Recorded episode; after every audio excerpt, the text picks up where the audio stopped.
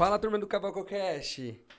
Estamos bem felizes, pois hoje temos um episódio diferente, peculiar. Estamos aqui com uma presença nova. Não sei se vocês já perceberam ao meu lado. Nós temos o Bruno versão 2.0. Não dá nem pra diferenciar, tá? É meio gordinho e barba, né? Já tá parecido. É, Mas a diferença maior vai ser o óculos, né? É, e o cabelo, né? e o cabelo. Ó, Bruno, o cabelo, hein? Não fala isso que chateia ele. Fica, vai ficar chateado. Ó, quem tiver uma clínica pra recomendar de implante, ele está em busca. Desesperadamente. Ah, mas maravilha. Estamos aqui com o Eduardo é, para nos ajudar hoje nesse bate-papo bem interessante. Seja bem-vindo, Eduardo. Obrigado, valeu, Lucas. Estamos aí. Maravilha. Eduardo também é um colega é, que trabalha também na Open Mind, junto com o Bruno, Uhum. junto com o Bruno Atanabe, tá aqui com a gente pra gente fazer esse bate-papo. E hoje nós trouxemos um convidado de peso, cara. O cara veio da gringa, Da gringa mesmo. da gringa mesmo. Pra, pra quem. Pra alguns convidados falar, ah, não, é um pouco longe, é difícil. O cara viajou 14 horas pra estar aqui, pra fazer esse bate-papo e produzir esse conteúdo riquíssimo conosco. Nós estamos aqui com o líder de usinagem da empresa APN do Canadá. Seja bem-vindo, Leandro. Valeu, obrigado Lucas, obrigado pelo convite, Eduardo também. Claro. É um prazer compartilhar um pouquinho né, dessa experiência de estar vivendo a indústria fora do país.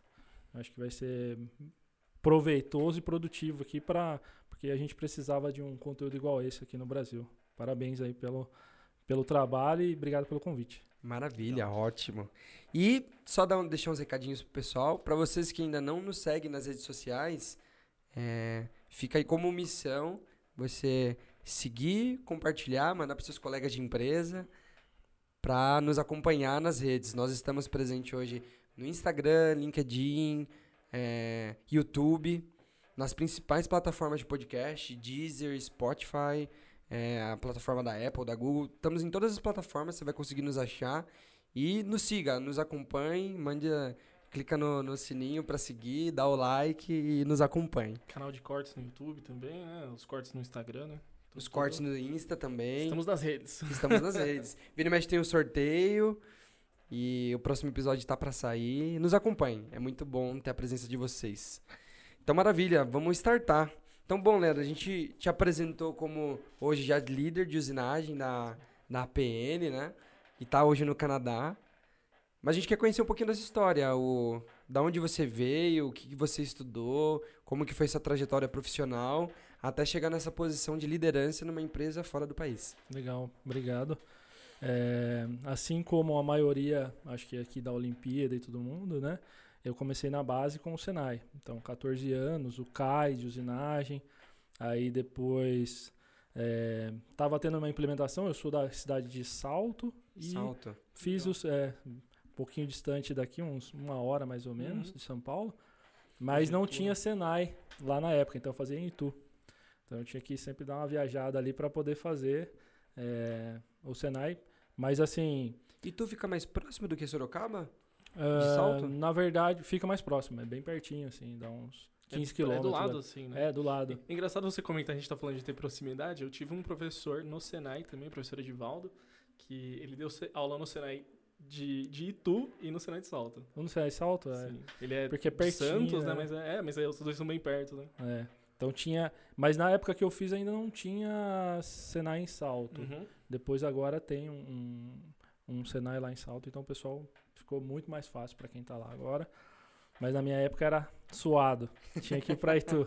Pegar o ônibus fretado do Senai e tudo mais. Aquela galera de 40 alunos, todo mundo.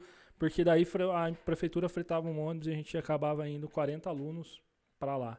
Então era bem legal. Bem comum isso no interior, né? Bem comum. Eu Na, sei, eu estava comentando de um outro episódio que teve aqui com o professor Tiago, lá de Limeira. É, as- eu já fui, por causa da Olimpíada, eu já fui até o Senai lá, lá de, de Limeira também, por causa das competições. E eu lembro que um dos, do meni- dos meninos lá fazia a mesma coisa, pegava, ele era de Engenheiro Coelho, que também é bem, uma cidade menor, bem pertinho de Limeira. Então é algo bem comum de acontecer né, De interior. ter um fretado pra chegar até o para Senai. chegar até É. o Senai. São as lutas para poder fazer a formação profissional, né, cara? A gente passa por várias aí. E eu vim dessa mesma base, do CAI. Então, eu fiz mecânico de usinagem, depois mecânico de manutenção. E aí eu entrei na indústria para trabalhar na área mecânica mesmo. Apesar que eu sempre tive um pezinho ali na área de informática, sempre gostei da área de informática, eu tive que decidir e quando eu entrei no Senai eu acabei me apaixonando. O mosquitinho do É, cavaco do- do- picou, né? O cavaco Tá bateu, queimou a perna e é. falou, ah, agora Pô, tô... Consigo legal. largar, né? É, eu falo para todo mundo, né? Assim, o Senai mudou minha vida é, tanto quanto instrutor, porque eu trabalhei depois sete anos na, na instituição, quanto quanto aluno, cara. Foi é excepcional. É, falando sobre empresas, eu não vejo nenhuma empresa que eu trabalhei é, tão organizada, tão centrada e, e as pessoas que estão lá com a responsabilidade de fazer o melhor mesmo. Então, assim, é- é- não é né? Não é aquela coisa tipo, ah, você trabalhou, é por isso que você está falando. Não, é, é realmente o Senai o tem Senai- essa fama, né? Tem. De quem, do cliente, né? Do aluno e também do, do colaborador ali, né? É, e Exatamente. tem, tem um amor, né? Porque o Senai ele forma a indústria hoje, né? é um- acho que é o principal colégio Uhum. técnico Uhum. de formação de mão de obra para a indústria, né? E cria uma marca muito grande em quem passou pela instituição, né? Sim. E eu Então, acho todo que- mundo que fez Senai tem esse amor pela. Principalmente, né? Porque assim, pelo menos posso falar por, por mim, por ter visto vindo de escola pública, de um ensino extremamente defasado, periférico, você vê o Senai, pelo menos pra mim, eu fui aprender matemática realmente no Senai. Nunca tive base de matemática na escola. A gente aprende, a, principalmente da, da carreira profissional, a gente aprende muita coisa também no Senai. Questão de ser pontual, Exato. super chato com horário. Então, parece que não, mas é um ensino técnico, mas pode perguntar pra todo mundo que, meu, o Senai é um ensino pra vida, né? Todo Exato. mundo leva alguma coisa, uma boa, uma boa lembrança, uma boa prática dali, né? Não só isso, né? O que a gente chama hoje de soft skills, que você estava Uhum. falando aí, o Senai já ensina, cara, faz muito tempo, né? Já faz. Eu tava com 14 anos lá, hoje tô 20 anos atrás. O Senai já estava ensinando soft skills, né? Para todos Que a os gente alunos. vê que né? muita gente até É. hoje ainda não tem, É, né? Exatamente. Então a gente tem que trabalhar é, essa questão. Mas eu sou dessa mesma base, é, de uma região mais periférica da minha cidade e tudo mais, é, sem muito acesso a, aos estudos e à informação. Tanto que eu chegava na- no ensino médio, Uhum. eu falava pro pessoal, "Ah, isso aí eu vi no Senai. Isso aqui eu já vi no Senai. Isso aqui eu já sei. Trigonometria. É. Eu aprendi no Senai. Eu aprendi no Nossa. Senai. Então, assim, eu acho que essa responsabilidade em ensinar é muito grande dentro do Senai, sabe? Sim. passar a informação com qualidade e tudo. Então, vim dessa base. Acabei fazendo um técnico em mecatrônica numa outra instituição depois, né? Então, Depois do técnico em manutenção. depois de dar manutenção, fui- fiz o técnico em, em mecatrônica. E aí eu comecei a fazer a faculdade de processo de fabricação, mas não concluí porque eu sempre priorizava as empresas. Uhum. Fiz um tecnólogo como processos gerenciais, porque aí eu comecei a gostar mais da área de gestão, então entender que era importante para fazer isso. E agora eu estou concluindo a minha faculdade, a minha, né, o tecnólogo em análise de desenvolvimento de sistema, porque eu estou tentando unir as duas depois de ver o reflexo da indústria 4.0 lá fora. Eu falei, eu já tinha essa Vou percepção. mecânica É. com TI, É. com a parte. sempre gostei, já tinha essa percepção, mas eu nunca tinha realmente eh, colocado como objetivo, olha, vou fazer isso e, e a minha carreira vai guinar para esse ponto. Mas hoje, mais do que nunca, eu vejo que, que as áreas estão muito conexas e, e para preparar um bom profissional demanda muito tempo e tudo mais para que lá no futuro, quando a gente for falar de Uhum. usinagem, falar, não, o cara não é, não vai só usinar, vai. Ele tem que saber um conceito de elétrica, eletrônica, informática, tudo dentro de um de um sistema só. Mas que hoje é um negócio que conecta muito, né? Antigamente a gente não tinha essa visão da mecânica, principalmente da usinagem, com TI e informática. Hoje não tem. não tem, não tem mais essa separação, né? É, hoje aqui no Brasil, que está muito longe de atingir esse patamar de uma indústria 4.0, uma, uma automação, uma automatização das indústrias, mas hoje acho que grande parte tem medidor de OEE nas máquinas, medindo produtividade, e cada vez mais vem tentando fazer essa implementação para ter mais conectividade com os equipamentos, para ser mais produtivo, medir a produtividade, de ter tudo é, um, ba- um banco de dados é, robusto e isso hoje é uma realidade, né? Essa integração entre PLM em si, né? Integração do- da produção com, com todo, todo o processo da empresa, né? A própria, até o próprio trabalho de engenharia. Hoje a gente não executa nada é, de trabalho técnico que não seja fora do computador. Isso já quer dizer muito, né? Exatamente. Então, essa questão eh, de integração eu visualizei e acabei né, direcionando a minha carreira para esse ponto, mas aí surgiu o Senai, então num, num certo ponto eu estava na indústria com 25 anos, 24 para 25 anos, e, eu, foi engraçado porque eu fui fazer um curso no Senai, porque a empresa ia comprar algumas máquinas de eletrosão a fio, uhum. e eu ainda não tinha o conhecimento a mais específico, eu tinha só um conhecimento básico, e eu fui fazer um curso no Senai de Campinas. E o meu professor de eletrosão a fio, ele estava sendo formado para dar aula de CNC também. Que bacana. Então, assim, eu já tinha uma bagagem de mais de, de 6, 7 anos de CNC, e eu sempre fui aquele cara que gosta de estudar e tal e tudo mais, né? É, assim, eu já implementava programas parametrizados dentro da empresa fazia um bom tempo e tudo mais, com uhum. 25 anos. Uhum. E, e aí eu comecei, depois das aulas, a bater papo com ele e tal, sobre programação, sobre o CNC, sobre condições. Porque ele ia te ensinar erosão a fio, mas estava aprendendo no centro de usinagem que você Isso, já sabia, que né? eu já sabia na época. Então, assim, torneamento CNC e centro de usinagem uhum. já era a minha praia. E a empresa ia comprar, era aquela visão futura também que eu tinha. Pô, a empresa vai comprar, vou me especializar para isso, vou aprender a programação bem. Você já estava antecipando, eu né? Antes de, da empresa adquirir uma erosão a fio, Exatamente. você já estava... Na época eu trabalhava na Kena Metal, então a Kena Metal ia montar todo um setor de ferramental PCD. Uhum, então ela ia legal. adquirir, é, hoje já tem bem implementado lá, já trabalha bem forte, eu acho. É, mas foi nesse conceito que eu fui procurar esse curso para me especializar no Senai. Então, antes, antes de chegar nesse momento, só para entender, Leandro, você saiu do Senai e aí você já foi para a indústria. Você começou como na indústria? Como comecei operador de máquinas? direto como operador. Eu comecei direto como operador CNC. Diretamente direto. Com 18 anos eu já comecei na área de CNC, mas o apertador, o apertador de botão, né? Aquele cara que uhum. tá ali para tirar a peça e colocar a peça. Produção mesmo. A produção né? mesmo. E era automotivo, então era um, um volume alto para caramba. E não tinha o controle que a gente tem hoje, peça medida na hora. Assim, Calibrador auto... passando um passo. É, era todo um conceito né, de 20 anos atrás aí que, que o pessoal trabalhava bastante com um manual. Então exigia muito mão de obra para que você ficasse lá tirando peça a cada minuto e tudo mais. Então uhum. eu comecei direto lá.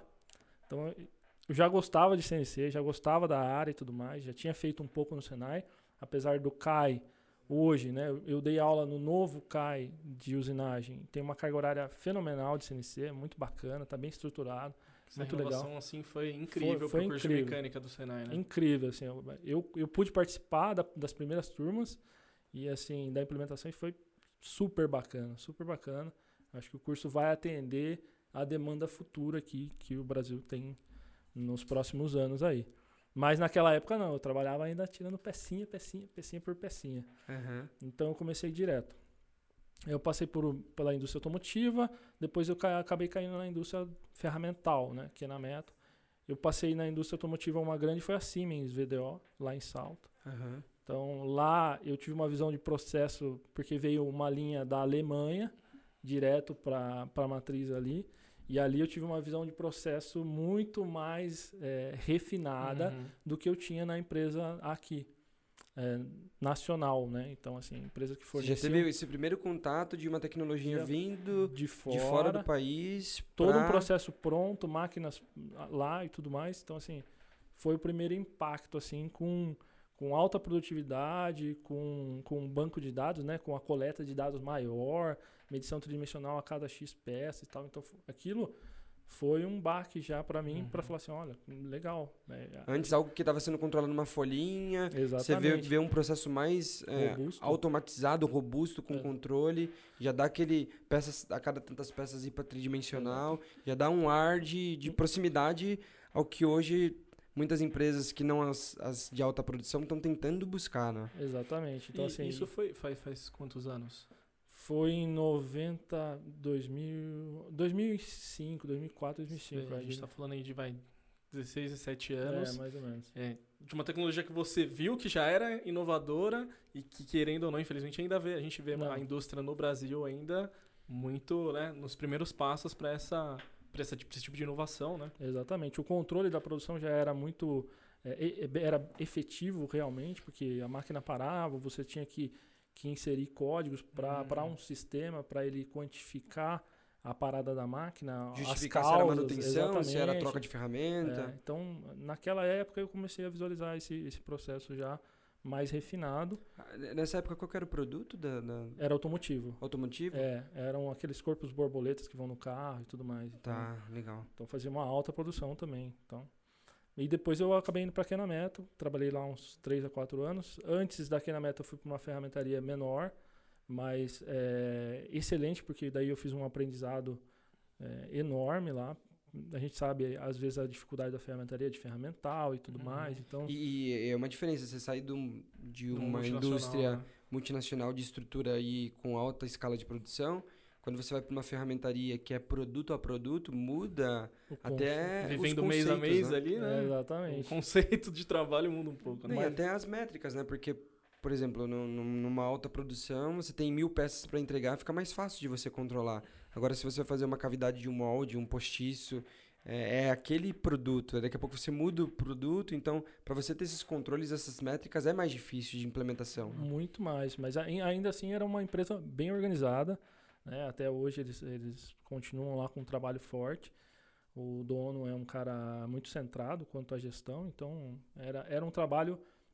E eu gostava muito de trabalhar lá, gostava muito. E aí surgiu a oportunidade aqui na Metal, uma outra empresa multinacional também, né? E aí eu acabei indo para a Metal na sequência. Fiquei uns dois a três anos nessa ferramentaria, fiquei mais uns três anos aí na, na Kena Metal, que aí eu aprendi muito sobre ferramental, sobre é, Parâmetro de, corte, desgaste de ferramenta, Então, mais assim, intenso. Conceito né? fino de usinagem, é, né? Exatamente. Desde a construção é, é legal, porque daí você pega toda a construção, aonde estão os detalhes da Por ferramenta. que por aquele ângulo de que é isso que eu ataque? Por que aquele ângulo de é, Os hélice? porquês dos ângulos ali que a gente às vezes acaba desconsiderando, né? E não só isso, de- dentro da estrutura da, da, da construção da ferramenta, né, da aplicação, é, é, para mim foi uma escola enorme esses três processos aí, né?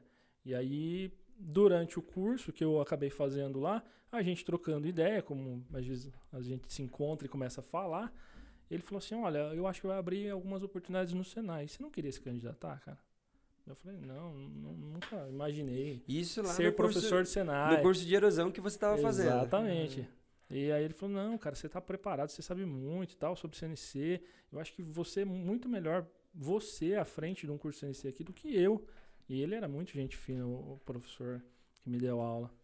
E, e ele estava fazendo um curso só de aperfeiçoamento lá. Então, assim, ele não era um contratado 40 horas. Ele, ele falou, não, olha, eu vou, vou falar com o pessoal aqui da gestão e tudo mais, né? Que eu tenho um bom relacionamento. E acabou acontecendo. Acabou acontecendo que me deram um curso de teste lá. Cara, a primeira semana eu fiquei sem voz. Eu falei assim, fui da aula, eu queria passar tudo na primeira semana, sabe? Aquela inexperiência ainda de... De pegar uma turma de- pegar- de organizar Aquela os vontade, conteúdos, né? aquela de vontade, Só o tá- conhecimento ali. Cara, eu, fui- eu fiquei sem voz na primeira semana. Eu falei, nossa, e agora? Como é que eu continuo o curso? Então, pra, pra assim, quem dá treinamento, dá aula, vê que, por exemplo, né, tá com um copinho de água, toda hora. preservar a voz, Não é. falar tão alto, né? Exatamente. Então, é, dosar os momentos de falar e de... de, De isso- deixar exercício pros caras ir fazendo e Exatamente. descansar a voz, né? Porque é, eu não tinha essa preparação pedagógica, né? Depois que eu Uhum. entrei e- no quadro efetivo do Senai, o Senai, por isso que eu falei que ele é, como empresa, é a melhor empresa que eu já trabalhei, a organização. Aí eu fiz todo o preparo pedagógico e tudo mais. Aí você começa a, a aprender os macetes da aula. Uhum. Porque até então eu era um técnico, né? Uma pessoa técnica indo fazer um treinamento. Você, então, na ferramentaria, você era programador. Isso, na ferramentaria programador e naquela meta eu fazia programação e operação de máquinas, mas máquinas já também, naquela meta outro contato, porque aí, aí eu pegava Hamlers de cinco eixos já, isso eu tô falando um pouquinho aí 2007, 2008, 2008 já estava tendo contato com máquinas com cinco eixos. né, com cinco eixos. Então já era um produto mais fino e uma máquina com valor agregado enorme na época, né? Uhum. E nessa época, então, você já trabalhava com, com programação via software também? Isso. É, eu sempre gostei, então eu sempre acabava estu- estudando por conta. É uma coisa que, que, que para o Projeto Canadá me ajudou muito depois. Tentar ser autodidata, né? É bem Uhum. difícil, é bem complexo estudar sozinho, mas Então, desde É. lá de trás você vem, vem, vem nessa linha, né? Ah, eu vou aprender erosão antes, eu vou estudar CNC antes. Porque eu quero. Fiz, fez o curso de mecatrônica, já puxa a mecânica. É interessante estar integrado com a eletrônica, com É. conhecimento de programação. Então você já veio sempre num histórico de, de buscando um conhecimento além da escola em si, né? Além do Exato. curso regular que você estava fazendo. Sim, porque é, frases aí né, de pessoas que passaram na minha vida. Mecânica e eletrônica, cara, você você pode ir para qualquer país do mundo, você pode trabalhar em qualquer lugar do mundo, porque tem em todos os países, tem em todo canto, mecânica e lugar eletrônica. que alguém vai estar Tem. fazendo um componente. né? Exatamente. Então, vai ter um assim, produto, vai ter uma peça, vai ter É. aqui, né, no microfone. Tem uma peça aqui que foi injetada. Tudo tem... que você tá vendo Tudo aqui na mesa tá- tem um processo que deve ter passado por usinagem em algum ponto, né? quando, quando você parte para a área de serviços, não é assim, né? É, então, é aí- aí você tem, tem toda uma outra questão, um outro contexto. Então, eu sempre fui nessa linha e tentava ser. Eu aprendi software. Tinha um- uma pessoa que me indicaram dentro da, da empresa, falaram que era mu- muito boa essa pessoa, sabia muito. Então, eu, eu paguei para essa pessoa. Falei assim: quanto você cobra para fazer aula? O cara me deu o preço lá. Falei: tá bom. Então, eu ia com. Peguei o software, né, a versão que tinha lá na empresa, ficava trabalhando e daí ficava um pouquinho a mais para poder usar, usava lá. A hora que eu travava numa dúvida, eu ligava para o cara, eu falava: "Olha, tem uma dúvida assim assim assim, como é que faz isso, cara? Como é que eu chego?" Quero gerar essa, esse É, desbaixo aqui, exatamente. tô me batendo, não tá saindo. É, essa estratégia aqui existe, mas eu quero fazer acontecer. Isso que era o, o bacana, porque ele Eu não conhecia quero tanto essa, não tanto quero essa estratégia básica. Eu quero, Quero- quero... que a ferramenta entre por aqui. e saia por aqui, faça esse movimento por aqui, porque vai ser melhor a usinagem. Então, se- sempre focando no processo e não no software Uhum. em si. E É, esse é o ponto mais ponto chave, acho, para você aprender um software, né? A gente vê, principalmente por dar muito, já ter dado muito treinamento e tal. É, eu sempre foco isso. Você tem que. O objetivo de você aprender um software não é você. em- é, o objetivo não é estar em fazer a usinagem no aprendizado, e sim você entender o que, que- o que cada etapa está aplicando. Por que, que você está fazendo isso, né? Porque aí chega uma hora que, pelo menos prática de software, que você, por exemplo, eu quero fazer uma usinagem.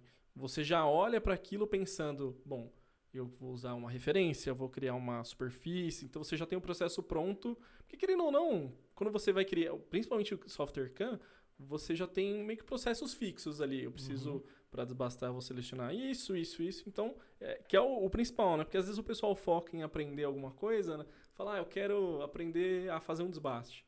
Só que a pergunta não é essa, assim, o que, que você vai precisar para fazer ele, né? É, exatamente. Qual a melhor forma de fazer Sim. esse desbaste? Esse é o grande diferencial aí, né? E era isso que eu buscava quando eu ligava pro cara. Então eu- deixava meu caderno lá cheio de perguntas. E eu sabia que a hora dele era cara pra caramba. Ele colocou um preço assim na época absurdo. Mas enfim, eu tava querendo aprender, fiz o esforço e, e eu esperava aquela folha encher. Eu chegava pra ele, Pra olha, gastar uma cara, hora, né? vamos, eu preciso saber disso, disso, disso e disso e disso. E, e, assim, fantástico. Ele manjava muito do software, virava o software de ponta cabeça, eu brinco, Legal. né?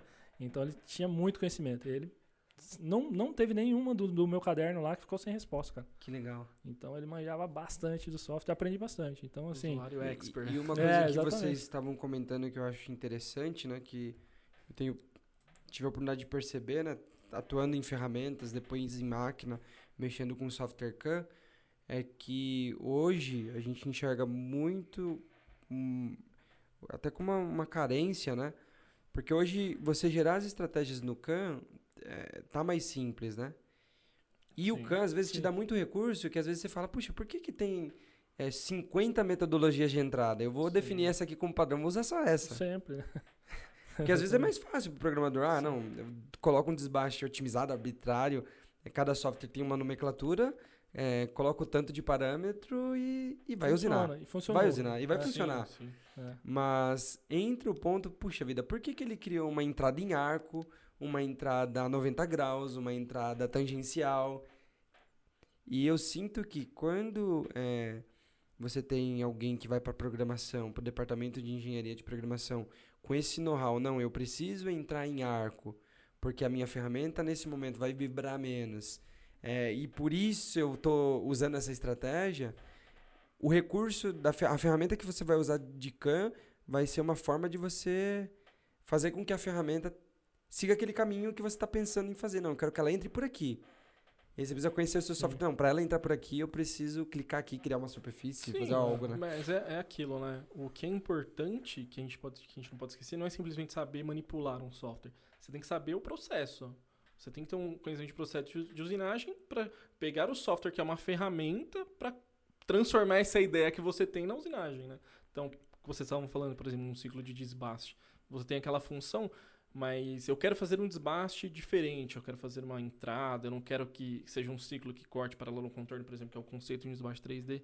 Eu quero desenhar alguma coisa. Por isso que você tem, por exemplo, o Hypermill tem 40 estratégias 5 eixos. Você vai usar, usar 40 tipos de estratégias de uma peça? Não. Uhum. Mas é que cada, cada detalhe, cada perfil, putz, eu preciso entrar em mergulho, eu quero abrir um rasgo aqui. Cada ciclo vai ter a sua particularidade, né?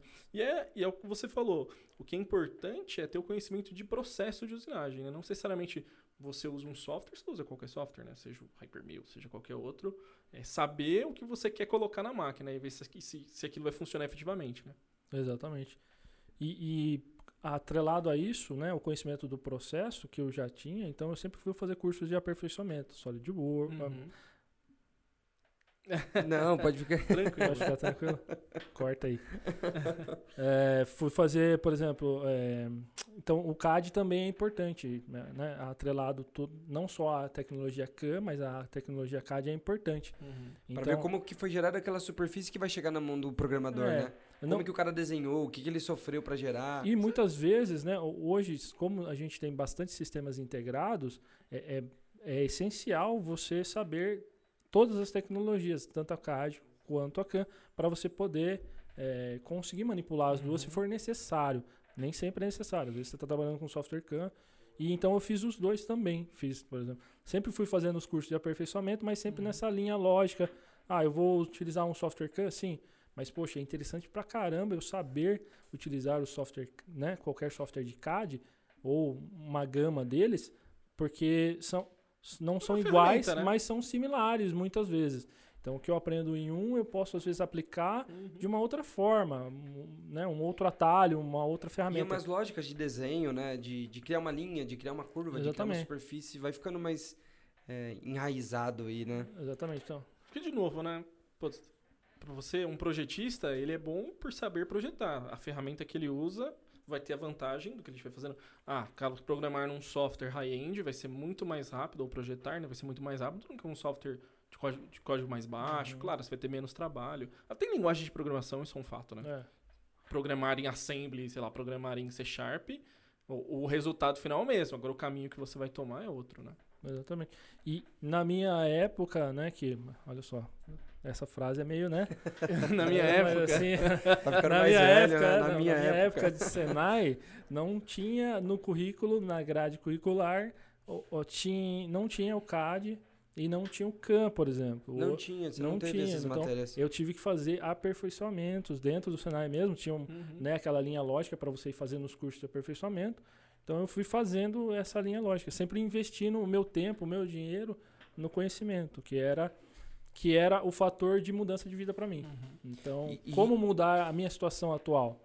Através do conhecimento. Era isso que eu enxergava sempre e acabei conseguindo, eh, ao longo do tempo, aí, mudar a minha situação de sair de, de, de uma área mais periférica para o Canadá, que é um país de primeiro mundo. Então, assim, E isso eu acho que é muito bacana, né, Leandro? Porque muitas vezes eu percebo que as pessoas não querem. Querem, assim, que a empresa às vezes forneça o curso, que a empresa. E muitas vezes, para você dar passos maiores, você precisa sacrificar duas coisas aí que você falou, né? O seu tempo para estudar fora. Você é um operador, mas você quer galgar uma oportunidade melhor. Muitas vezes é, pode ser que a empresa não fale, vem assim, ah não, eu quero investir para você ser esse profissional melhor. Às vezes não, porque tem 15 operadores, tem vai, a empresa vai escolher um ou dois. sim. E se você não está nessa lista, você vai precisar, ah não, eu quero sair da condição de operador, então eu vou estudar um software CAM, eu vou me aperfeiçoar no software CAD de desenho, eu vou criar uma trajetória e vou investir tempo, porque hoje ainda tem uma vantagem, né? Que acredito que na sua época não era forte, né? Uhum. A internet, hoje tem É, muito hoje conteúdo é, gratuito, claro. né? Exatamente. Mas só, só pra fazer o advogado do diabo nesse, nesse assunto, a gente tem que lembrar uma coisa também, que o Brasil, ele tem uma cultura assistencialista imensa, né? Então, é- às vezes é difícil até você colocar na cabeça de uma pessoa que talvez é, é vantajoso para ele gastar um pouco do tempo dele, que seja do tempo de lazer dele, para investir num estudo, para investir em alguma coisa, porque simplesmente não é algo que ele tá acostumado, né? Sim. Você é. pega a. A gente tá falando de Canadá, a gente vai falar um pouco de cultura americana. É muito comum no americano. O americano ele ganha, ele ganha primeiro que ele ganha por semana, né? Então a forma que a cabeça dele já funciona de economia é um pouco diferente, né? Então ele sabe que ele que corre atrás. A gente vê isso em quantidade de leis trabalhistas que a gente tem. Não, tipo, não estou julgando isso, Uhum. só, são só fatos, né? É, a gente vê que é muito mais fácil e faz muito mais sentido para a pessoa continuar onde está, né? No, manter o status quo ali, né? Porque, assim, é difícil entrar na cabeça dela, né? Que ela Só que tem, tem um ditado que é, que é bem interessante disso, né? De você fazendo as mesmas. Como é. Como você fazendo a mesma coisa, da mesma forma, Sim, você vai querer ter um resultado com diferente, né? Exatamente. Precisa desse esforço de investir tempo e dinheiro. Ah, eu quero fazer um curso de aperfeiçoamento, então eu vou dedicar parte do meu salário para me aperfeiçoar, porque eu quero chegar lá, né? Então, para chegar lá, Eu preciso me dedicar. Mas depois de, tra- de ter trabalhado numa instituição de ensino como o Senai, ter conhecido várias histórias, eh, eu percebo que também tem a questão do contexto, eh, como né, a gente é criado, como é a educação Totalmente, familiar. né? Não estou dizendo nem a educação escolar. Então, assim, eh, os meus pais eram separados, eu morava com a minha mãe, mas a questão é que a minha mãe nunca foi uma pessoa eh, que visava isso para mim a longo prazo. Ela nunca me limitou, ela nunca, ela sempre me incentivou, assim, mas quem tomava as decisões era eu. Aí, né, não é todo jovem com 14 anos que fala assim, não, vou fazer um curso de CAD porque é importante, cara. Uhum.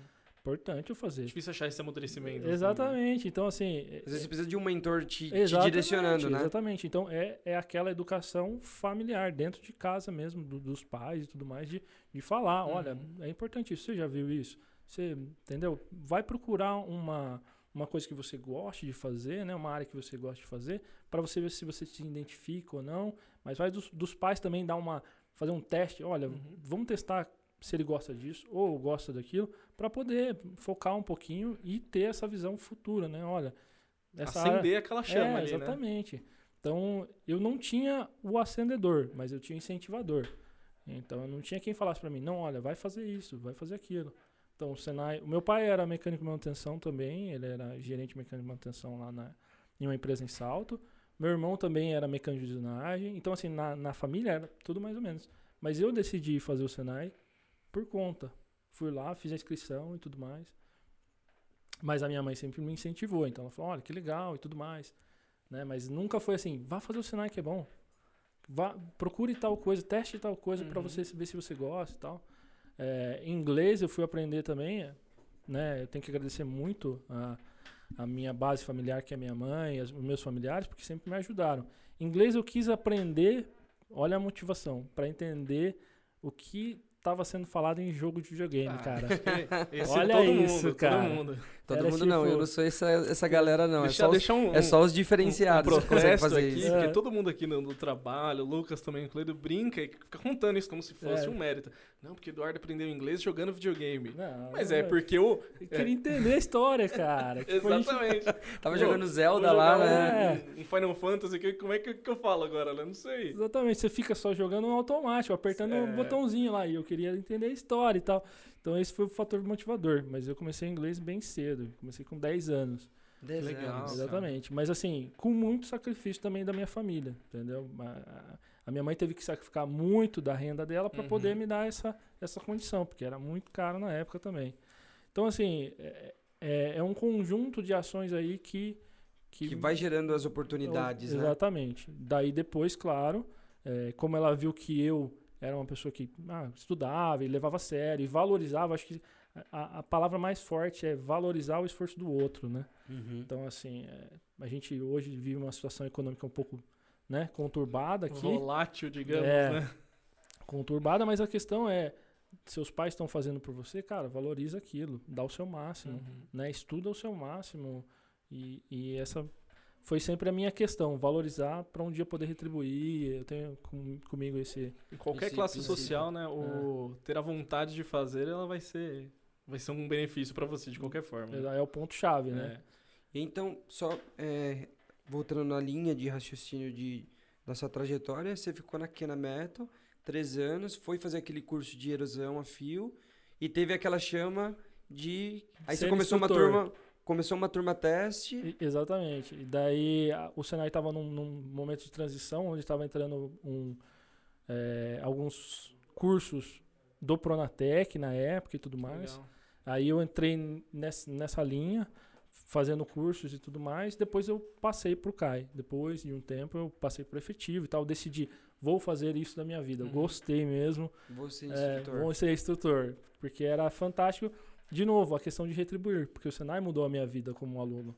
Foi as oportunidades que eu tive, muitas delas foram pelo conhecimento que eu aprendi é, e pelas soft skills que eu aprendi lá com os professores. Então eu tinha esse sentimento de retribuição, sabe? Uhum. E, e poder mudar a vida de outra pessoa pelo conhecimento também era algo assim que eu falava, cara, que fantástico, que legal. Então esses, eu passei sete anos no Senai e foi assim. Sete anos. A decisão foi muito difícil, a hora que ah, surgiu a oportunidade. Indústria ou educacional, não, né? não, a hora que surgiu a oportunidade de Canadá e, e, e Ah, ficar, cara. entendi. Foi assim. Foi. Porque eu tava participando daí, durante esses sete anos, da Olimpíada também. Foi o momento onde a gente se conheceu, Foi né? o momento onde eu conheci o Lucas e tudo mais. e Ele tava. Ele, ele não queria comprar minhas ferramentas, ele me testou, Cara. ele falou, não, eu uso essa, põe o parâmetro aí. Como eu tava na... Ele trabalhou na. Kena Metal, né? Uhum. Ele tinha aquele carinho, né? E eu tava na época na Emug. Eu, não, vamos colocar, vamos pôr uma frasinha de 12. O parâmetro, Tá- qual que é o parâmetro que você usa? Não, vamos aumentar um pouquinho. E... Deu trabalho, foi difícil. E eu não Exato. consegui vender pra ele. Não consegui vender pra mim, porque Não quis comprar, fiquei Exato. chateado com Exato. ele. E eu não Franklin, pô, tinha que ter conseguido. meu. Exatamente. E ainda eu fiquei, ficava assim, o Lucas tava fazendo a graduação na época, né? Na, na, na Aham, escola. Nos sábados, né? No sábado ele me via e falou, cara, como é que eu falo não pro cara, meu, e agora? Eu já testei outra ferramenta, funcionou melhor, e agora? Pegou, o Foi- parâ- pegou o parâmetro que eu tinha desenvolvido com ele e falou, deixa eu pôr a do concorrente. Ah, Deixa funcionou, e é mais né? barata, né? Exatamente. Então foi. foi- Mas assim, é, a Olimpíada, é, né? Vocês falam bastante aqui da Olimpíada, é fantástico, cara. É muito legal. É uma vitrine da qualidade da, né, da formação que a gente faz aqui no Brasil. É, é, é fantástico. Eu acho que todo instrutor deveria passar pela Olimpíada dentro do Senai para viver Nossa, um pouco certeza. isso, mas com a intenção de. né, eu prometi para o meu aluno o seguinte, né? Quando a gente começou. Eu Vou contar um pouquinho rapidinho a história de como eu caí na Olimpíada, porque eu trabalhava no Senai Roberto Mange de Campinas e já Uhum. tem uma história muito pesada, né? Assim, é, é nas costas para você levar, porque tem um campeão mundial que foi o Henrique, né? Uma o- escola de tradição. é uma né? escola de tradição na, na área de fresagem. E assim, tem. é, quem estava treinando na época era o Cachefo, um professor lá da, da instituição, um dos caras mais inteligentes que eu já conheci na vida. Cachefo. Um Cachefo. abraço pro Cachefo. Cachefo, professor Cachefo. É, e ele estava treinando, ele estava com alguns problemas de saúde e tudo mais, e o orientador lá, que é o dono, ele veio para saber o meu background, né? Como é que, que o que eu tinha de conhecimento na área de usinagem CNC, porque até então eu da- já tinha dado aula no CNC, mas estava dando aula mais no convencional quando eu fui para a gestão dele, né, direta. E aí ele veio conversar comigo, ele falou se eu queria oportunidade, eu falei, claro, pô, acho legal, Um desafio, né? e tal. E eu tinha participado da Olimpíada é, quando foi em 2015, junto com, com um grupo de diretores lá que fazia, fazia um auxílio às equipes, né, que a gente chamava de anjos lá na, no- quando teve a World Skills aqui em São Paulo, Aham. é, porque eu sabia falar inglês. Então eu fui Ah, Você como... tava no- aqui em 2015? Eu tava aqui em Eu tava 2015. como voluntário lá. Eu tava no Senai já, já tava trabalhando. E aí na escola eles falaram: olha, a gente vai é, disponibilizar dois professores, mas Uhum. precisa saber falar inglês, porque vai participar de uma equipe que vai auxiliar as outras equipes e tudo mais. Olha a Então- importância do inglês aí. Olha né? a importância do inglês. Você tá comentando, eu lembro que eu entrei como voluntário e a chance de ser voluntário foi por causa do inglês também, né? Não tinha um inglês excelente, mas eu sabia me comunicar, Sim. sabia o básico, né? E tinha, eu não fiquei como attaché, que aí era o pessoal que tinha o inglês já bem mais Uhum. fluente, né? A garotada, principalmente o pessoal do técnico e tal. Ah, mas a gente ficou lá nas modalidades, eu, eu lembro, putz, muita, tinha muita gente, né? Muita que gente, evento era gigantesco, né? É Nossa. enorme, cara. Foi muito bacana. 2015 foi assim, Foi assim, lindo, lindo, lindo. lindo. né? O Brasil fez um trabalho excepcional, né, com a Olimpíada Realmente. e tudo mais. Foi a única vez que foi ocupado todo o pavilhão, né, do sambódromo inteiro. É, do AMB ao Do- Sambódromo. Do né? AMB ao Sambódromo inteiro foi na, na World Skills Na 2015. World Skill 2015 em São Cara, Paulo. É assim, uma estrutura, uma qualidade da estrutura, é assim, fenomenal. E aí eu já, já tinha esse, esse feeling da Olimpíada de lá, né? Falei, pô, legal, que bacana, né? E tudo mais. Pude, pude visitar também Uhum. o pavilhão lá. E surgiu essa oportunidade, mas aí era um, assim, um teste, né? Um desafio. Porque o peso de, né, de um campeão mundial na escola, de, de ter o dono lá que é referência na, na, na Olimpíada. Então foi assim. Uma falei, buchona, "Puxa né? Vida, caramba. Do- 2015 era, era aluno de Não. Campinas? Foi, foi acho Não, que- não era aluno meu. Na verdade, eu, eu fui Ah, lá só para ficar com uma equipe, auxiliar as outras Uhum. equipes internacionais, né? Você que é treinou o último aluno, agora da última que teve foi 2019? 19, isso. 19. Eu treinei o último aluno. Hum, Então, que legal. a primeira participação foi porque ele, o, o cachorro estava com alguns problemas né, relacionados pessoais. E aí eu participei nos últimos três meses. né? Eu tive que preparar o aluno em três meses. E o treinamento dele estava defasado e tudo mais. Conseguimos um bom resultado, assim, ficou acho que em oitavo em três meses. Tá bom, foi, foi bem. Uhum. E eu sempre falei pra ele, a questão é, o que eu vejo da Olimpíada é isso, é preparar um bom profissional.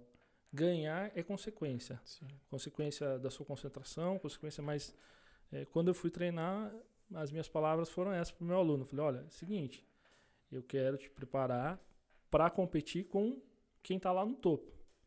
Porque eu vou estar te preparando para ser um bom profissional dentro da indústria. Pra é ser isso. um bom programador. Pra ser ser um bom programador, E, o- e o que um o operador. Senai ensina e o que já é muito, né? Mas assim, o que a Olimpíada ensina, que é você trabalhar no realmente no alto nível, com tempo, cronometrado, treinando todos Sim. os detalhes.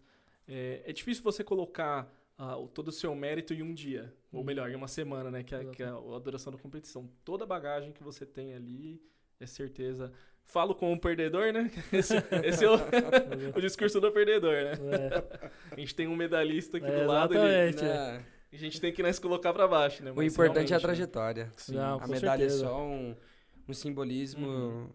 é, de Tem o naquele momento. valor, claro, né? de naquele momento quem conseguiu ter um melhor desempenho, mas é, eu enxergo. Tem, tem uma frase de um cara que, que eu sigo e gosto muito, o nosso editor também gosta, que é o Bruno Perini, que ele, que ele fala assim, né? é, nessa competição da vida. é, Ele até comenta, né, que a vida de competidor é muito ingrata. Porque é reconhecido medalhista de ouro, né? Na- o cara da Olimpíada, o time Sim. de futebol, o clube. Ninguém lembra muito do vice-campeão. Mas na vida, na, na, na história da vida, é, não existe uma medalha de ouro. Conforme você vai aprendendo, vai crescendo, vai estudando, as recompensas vão vindo e não é só uma pessoa que ganha. Todo mundo que foi se preparando ganha consegue um bom emprego. Então, é, a competição é mais um simbolismo, mas justamente o valor de formação técnica, de caráter, Uhum. é, é muito mais importante do que somente a medalha de ouro. E Né? com certeza a derrota ensina muito, muito mais do que a vitória, né? É, exatamente. Então, eu aprendi, mas não pude continuar, né? Assim, é, porque aí veio a decisão. Então, eu tava na Olimpíada, aí começou esse Você processo. treinou um aluno antes de, da- do último que. Antes do último, eu treinei uns três meses do aluno lá. Tá. E aí, antes de começar a próxima Olimpíada, eu, assim, eu sempre fui interessado em uma oportunidade no exterior. Então eu sempre ficava de olho, eu estudava um pouquinho os países e tudo mais, a questão econômica, né? É, apesar de, assim, eu tava... Podia trabalhar em empresas multinacionais também. Exatamente, eu tinha uma outra visão é, de uma oportunidade, por exemplo, aqui na Meta eu poderia ter uma oportunidade numa matriz nos Estados Unidos, se eu conseguisse me desenvolver lá. É, a Siemens numa oportunidade na Alemanha, Uhum. né? Era Ma- essas... Mas até então você, já tinha tido uma experiência. Não, internacional não. Não, não, ainda não. Ainda não. Pela Siemens e pela Canon você não Não. chegou aí pra. Tá. Não, porque eu não consegui atingir, por exemplo, eu teria que atingir um nível de engenharia lá dentro e tudo mais para poder é, ter uma oportunidade como essa. Então, eu estava Uhum. começando minha carreira profissional, mas eu olhava quando eu entrei na Siemens dessa forma. É uma empresa multinacional, Eu em que quero a eu chance. posso, eu quero a chance e tal. Né? Aqui na Meta foi a mesma coisa. Olha, é uma Uhum. empresa multinacional, então eu posso ter a chance de... Né? Só, só a chance de já poder ir, né? Exatamente, já é muita coisa. Então, era a batalha por isso, né? E, e aí eu Já sempre- tinha essa chama, então, né? De... já, já tinha essa condição.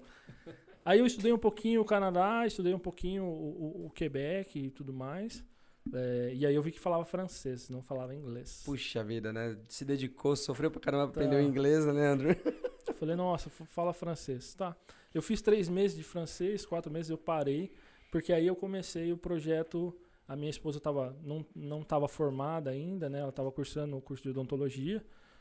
E aí a gente falou, não, a gente não vai focar nisso agora, porque não tem sentido. Você tem que se formar. Eu estou bem no Senai, então, né? Vamos, vamos continuar é, tentando progredir aqui. E a outra área que, assim, o Brasil também é um celeiro de, da área de odonto. Não sei se você sabe, muita gente de, vem, de, por exemplo, dos Estados Unidos, do Canadá, vem para o Brasil fazer cirurgias e tal, porque o valor é muito interessante, principalmente por causa por eles ganharem em dólar, e os profissionais são extremamente, extremamente qualificados, né? Extremamente, assim, é, o Brasil é referência também Sim, nessa área sim. de odontologia. Então foi muito bom. É, mas aí a gente deixa um pouquinho de lado e aí o plano de ir pra fora, ir né? pra fora e tudo mais, eu, eu parei um pouquinho de estudar e surgiu a Olimpíada, cara. Daí eu fiquei mais ainda dividido a hora que teve que decidir depois. Né? Porque a Porque Olimpíada envolve muito, né? Assim, envolve participa, né? demais, assim, é, é um trabalho que você acaba é, evoluindo muito rápido, tanto como pessoa quanto como profissional, né? E, e aí o Vinícius, eu treinei o Vinícius, era a minha primeira participação e a gente ficou em segundo no estadual. Bacana. Então legal. foi, foi muito bacana, Você assim. viu porque ele não usa as frasinhas da Frank, tá vendo? É, Pergu- faltou Não, no não, não, detalhe ali. Os décimos ali que, que ele perdeu.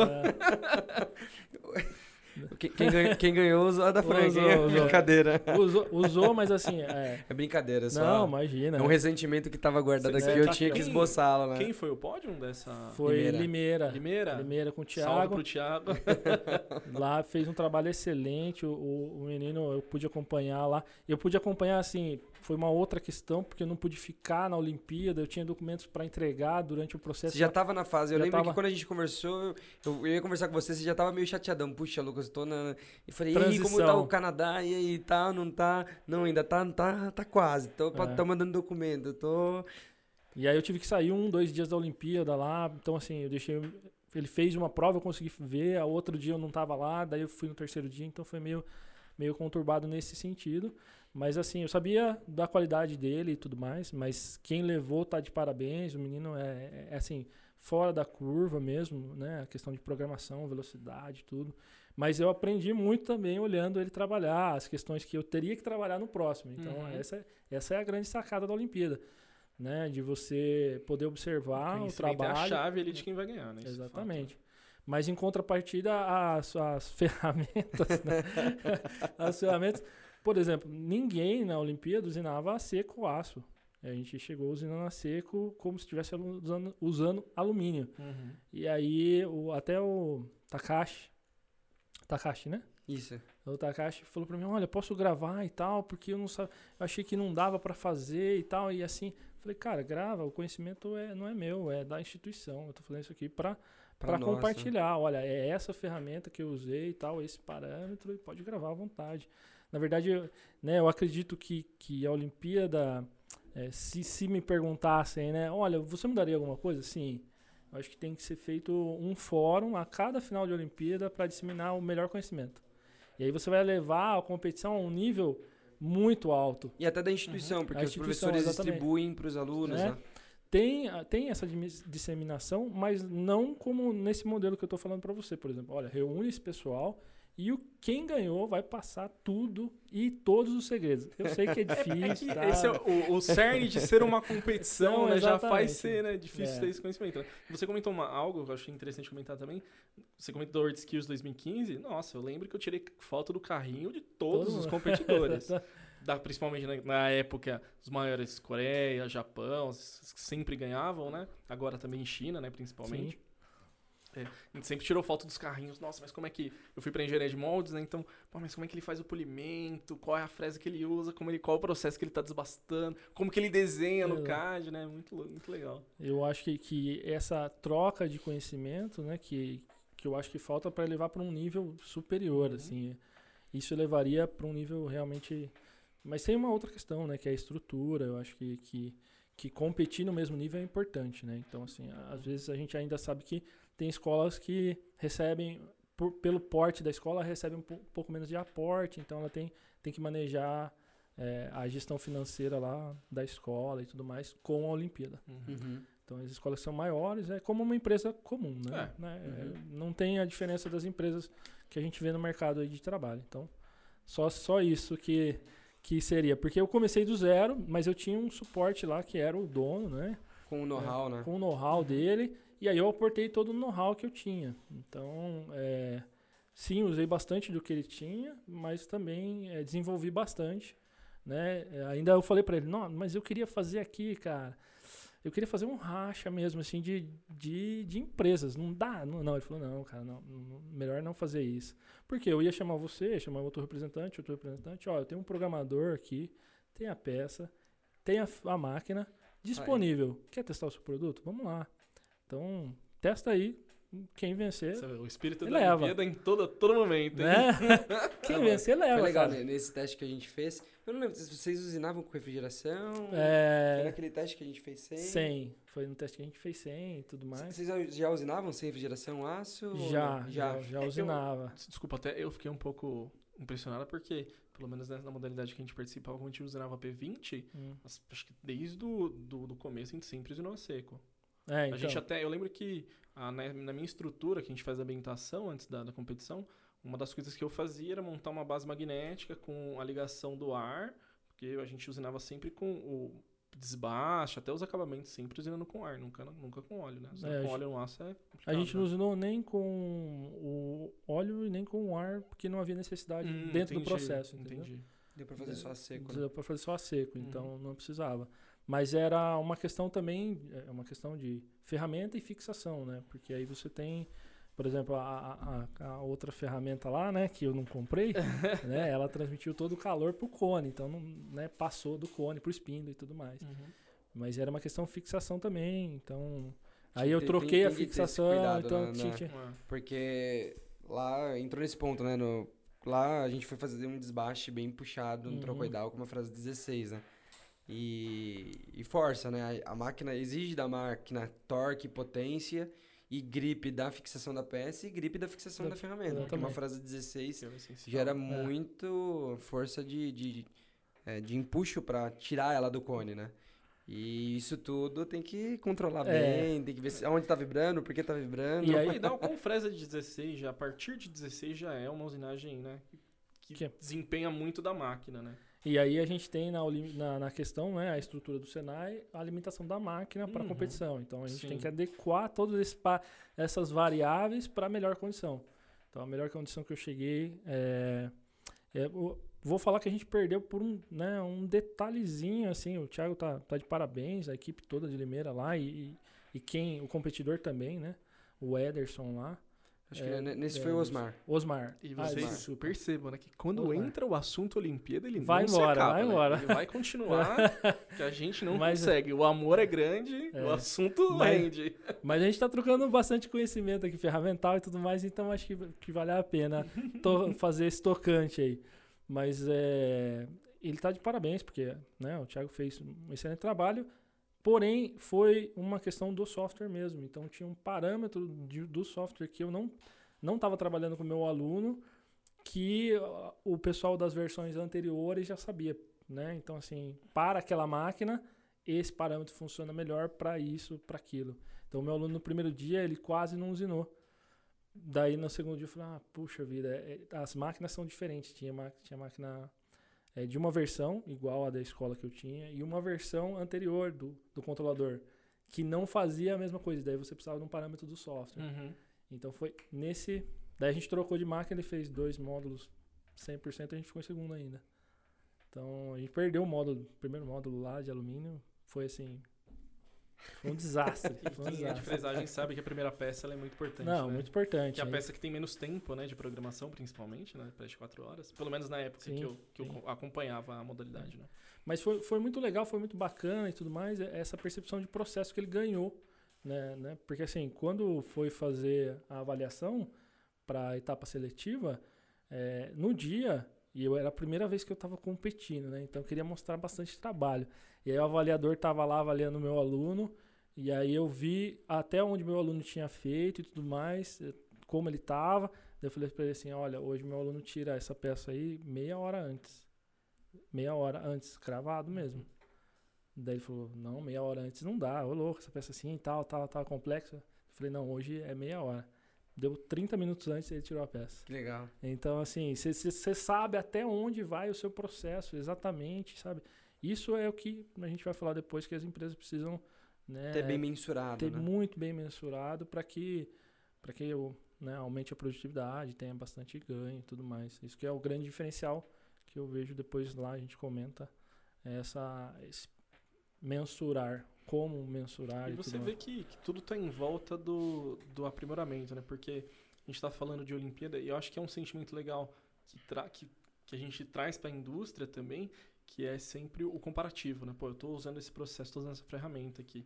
Como a Olimpíada está ali no alto desempenho, você precisa melhorar. Então, pô, vou tentar um outro parâmetro, vou tentar um outro fabricante. E isso também agrega muito conhecimento, né? Porque você precisa buscar outras referências do que você, já, do que você não tem ali, né? Então, É. eu tô acostumado a- usinar do rito da escola aqui, do jeito lá do Senai de Campinas. Pô, vou olhar aqui na internet. Eu fazia muito, pelo menos, na época. Vou ver um processo diferente, mas como será que usinam esse material? Ah, trocou ideal, mas será que esse realmente vale a pena? Então, É legal essa, essa coisa que a Olimpíada, que a Olimpíada traz, né? De buscar É, e- ir atrás mesmo É, de processo. E hoje, né? trazendo para a realidade da indústria, eu, eu, como trabalhei muito em fornecedores e hoje estou num fabricante de máquinas, eu sugiro muito aos, às empresas, aos clientes, a explorar o recurso dos fornecedores, Sim. a testar, a dar a oportunidade do fornecedor trazer uma solução, você colocar em teste, validar, analisar os dados daquele teste que foi feito. Ah, um exemplo, ah, você, tem um atual fornecedor, é, chama uma outra empresa para testar o produto, para trazer nova tecnologia. Porque você chamando, é, por exemplo, ah, é, você tem um canto atual, de tempos em tempos faz uma nova um benchmark para você ver a melhor solução de máquina, de cone, para trazer melhor desempenho para a indústria, para trazer mais negócio, para trazer uma indústria mais forte, né? Sim. E isso você só consegue ou você indo atrás de novos conceitos de usinagem, ou um caminho que eu acho que é bem viável é você trazendo os fornecedores. Chama o cara da Kena, chama o cara da Iskar, da, da Imug e, traz para dentro da sua empresa para você conhecer o que está sendo usado ao redor do mundo, né? Eu acho que é, é extremamente importante esse laboratório. Né? Eu sei que tem a questão produtividade, mas toda empresa eu acho que tem que dedicar essa questão laboratório né, para as empresas que têm uma capacidade para isso, Porque né? aí é Essencial. onde você desenvolve. né? Você não continua fazendo mais do mesmo. Você consegue testar. Você sai de desenvolver quatro horas numa pra- pressa para É. três horas e meia. E depois de mais um tempo, reduz esses 30 minutos. Exatamente. justifica, ah, conseguiu, pegou, por reduzir pra, de 4 horas para 3 horas, você consegue é, aumentar sua produtividade, ganhar mais dinheiro, e comprar mais uma máquina, aumentar um cão, ou melhorar suas fixações, enfim, né? E vai crescendo, né? E, e isso, na questão de Olimpíada, né? Eu falo, a gente, depois eu tive uma reunião lá com, com o dono para falar sobre a Olimpíada num, num webinar eh, internacional. E eu falei, eu consegui a vaga de líder dentro da empresa por implementar, por, por algumas ideias de implementação de processo de usinagem que eu testei também na Olimpíada. Então eu tinha um conhecimento da Kena, aí eu visualizava essa ideia, mas eu não tinha condição de testar. Na Olimpíada eu consegui iniciar os testes. Eu cheguei na, aprender como testar, aprender como Exato, validar, como né? validar e tudo mais. Eu comecei a fazer os testes na APN, daí na empresa que eu estou hoje, eu tinha toda a base de dados para poder falar, beleza, agora eu vou testar. E aí eu testei e deu certo, e aí os caras aumentaram a produtividade muito. Então, assim, é, esse que é o legal, né, dessa trajetória aí. E a Olimpíada foi, assim, um ponto-chave, porque ali eu consegui começar a validar os- o que eu tinha imaginado lá naquele momento, que é uma questão de, de uso de ferramenta. né, Se quiser eu já falo já, ou a gente pode continuar, mas é, é assim, é, a- o uso da ferramenta, né, a gente consegue estabelecer uma curva, isso é fato, para você saber o desgaste. Uhum. E tem um ponto que ele vai gerar, a partir desse ponto vai ser exponencial. Aí você vai falar para mim, mas, eu- mas eu vou medir, tem uma produção de duas mil peças, eu vou medir as duas mil peças? É, inicialmente vai ter que ser assim, né? Pra você estabelecer Pra vida você útil. estabele- Primeiro, né? vida, vida útil e o uso da ferramenta, até onde você pode ir né, ah, sem gerar uma correção. É o conceito de metadata total, né? Exatamente. Então, E é muito- Data. é, o Big Data, Big exatamente, Data, é né? o Big Data. E é muito interessante porque a gente, quando tá na área da mecânica, um dos primeiros gráficos que a gente vê é o gráfico tensão-deformação. Exatamente. Ele chega até um ponto, chegou naquele ponto, ele dá uma variada e aí a, a ruptura. E a mesma coisa para o desgaste de ferramenta. Exatamente. Tem um ciclo de vida útil quando começa a apertar a cobertura e gerar microtrinca, dali é ladeira abaixo. Chegou naquele ponto, é o ponto que a ferramenta vai durar mais muito pouco tempo até a quebra. Estresse. Então, se você consegue chegar até 90% do uso dela, para e coloca uma nova e manda essa para reafiação, ou, enfim, qual estratégia a empresa vai, vai, vai é, avaliar, e justamente para você extrair o máximo de desempenho. Ah, se eu é, usar um exemplo, 4 mil de avanço, a ferramenta dura 120 minutos de contato. E se eu usar 5 mil, ah, ela dura os mesmos 120? Por que não usar os... E vai fazendo esse controle, esse feeling, né, Leandro? Exatamente. E aí, a pergunta é: como é que você mantém a- o dimensional da sua peça durante o processo de desgaste da ferramenta, sendo que ela tem essa tendência de desgaste, você vai, pode acabar gerando uma não conformidade, Uhum. que ela vai sair da tolerância, dependendo da tolerância que você trabalha. Então, é, eu tinha já isso, essa, questão, eu falei, bom, é, eu já tinha essa ideia de parametrizar o desgaste da ferramenta. Então, eu, eu tenho estabelecido a vida útil, da- da- mas ela tem uma tendência de curva de desgaste. Então, eu quero toda vez que ela sair de um ponto de curva, eu voltar para que ela continue sempre estável a produção. E daí foi isso que eu consegui implementar lá. Então, assim, a gente passou de duas horas de intervenção de uma máquina que faz um, um parafusinho, um parafuso pequeno, né? É mais preciso. Então, a gente passou de duas horas de autonomia, porque o operador tinha que ir lá, medir o desgaste, ver, corrigir a, a medida, para 10 horas de produção autônoma. Porque essa variação eu consegui mensurar com o Big Data, Uhum. quanto ela fazia de, de desgaste e qual era a correção progressiva que eu teria que parametrizar. Então, colocando na prática para ficar fácil o pessoal visualizar. Você tinha uma fresa de 10 milímetros, como exemplo, de diâmetro.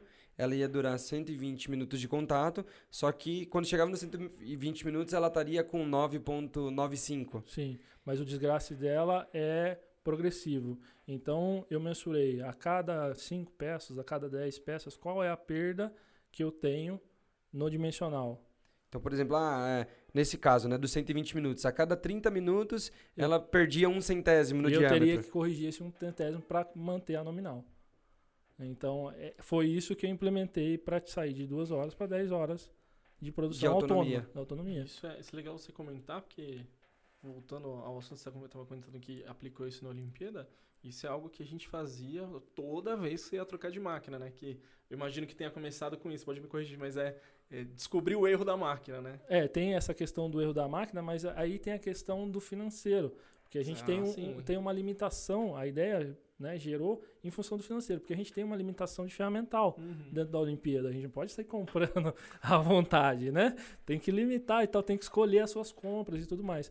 A partir daí, então eu tenho que é, usar o máximo com o meu aluno, mas sem perder tempo. Uhum. Então eu estou perdendo tempo enquanto ele está medindo toda vez para gerar o desgaste. Eu falei, "Ps, poxa, será que não tem uma maneira de eu estudar a ferramenta a ponto, porque a gente faz operações repetidas, usa muito as estratégias as mesmas, mesma condição de muitas vezes de desbaste e de acabamento. Então, será que eu não posso estudar a ferramenta para que eu saiba, além da vida útil, o desgaste dela para que eu possa O aplicar desvio de- dimensional, né? exatamente Uhum. que ela Para tá compensar esse desvio, né? antes mesmo do aluno chegar a medir. Uhum. Entendeu? Então foi essa mais ou menos a, a- a concepção do, do negócio. Eu vejo que a indústria daqui 20 anos vai ter implementado direto no software. Porque aí com esse, com esse Big Data, né, se for Uhum. compartilhado com outras empresas, o software automaticamente vai gerar isso. Esse parâmetro de desgaste, desvio, para você Às vezes, continuar. talvez até um próprio software dentro da máquina que já gerencie isso, né? Uhum, Você já exatamente. vê hoje, por exemplo... como Mas, mas hoje é possível, Celos, né? é, por exemplo, isso você fez de uma forma é, de testes para aquela condição específica dentro de um, de um lote grande, você consegue mensurar, né? Então Exatamente. você produzia tantas peças e você foi medindo esse desgaste na ferramenta, né?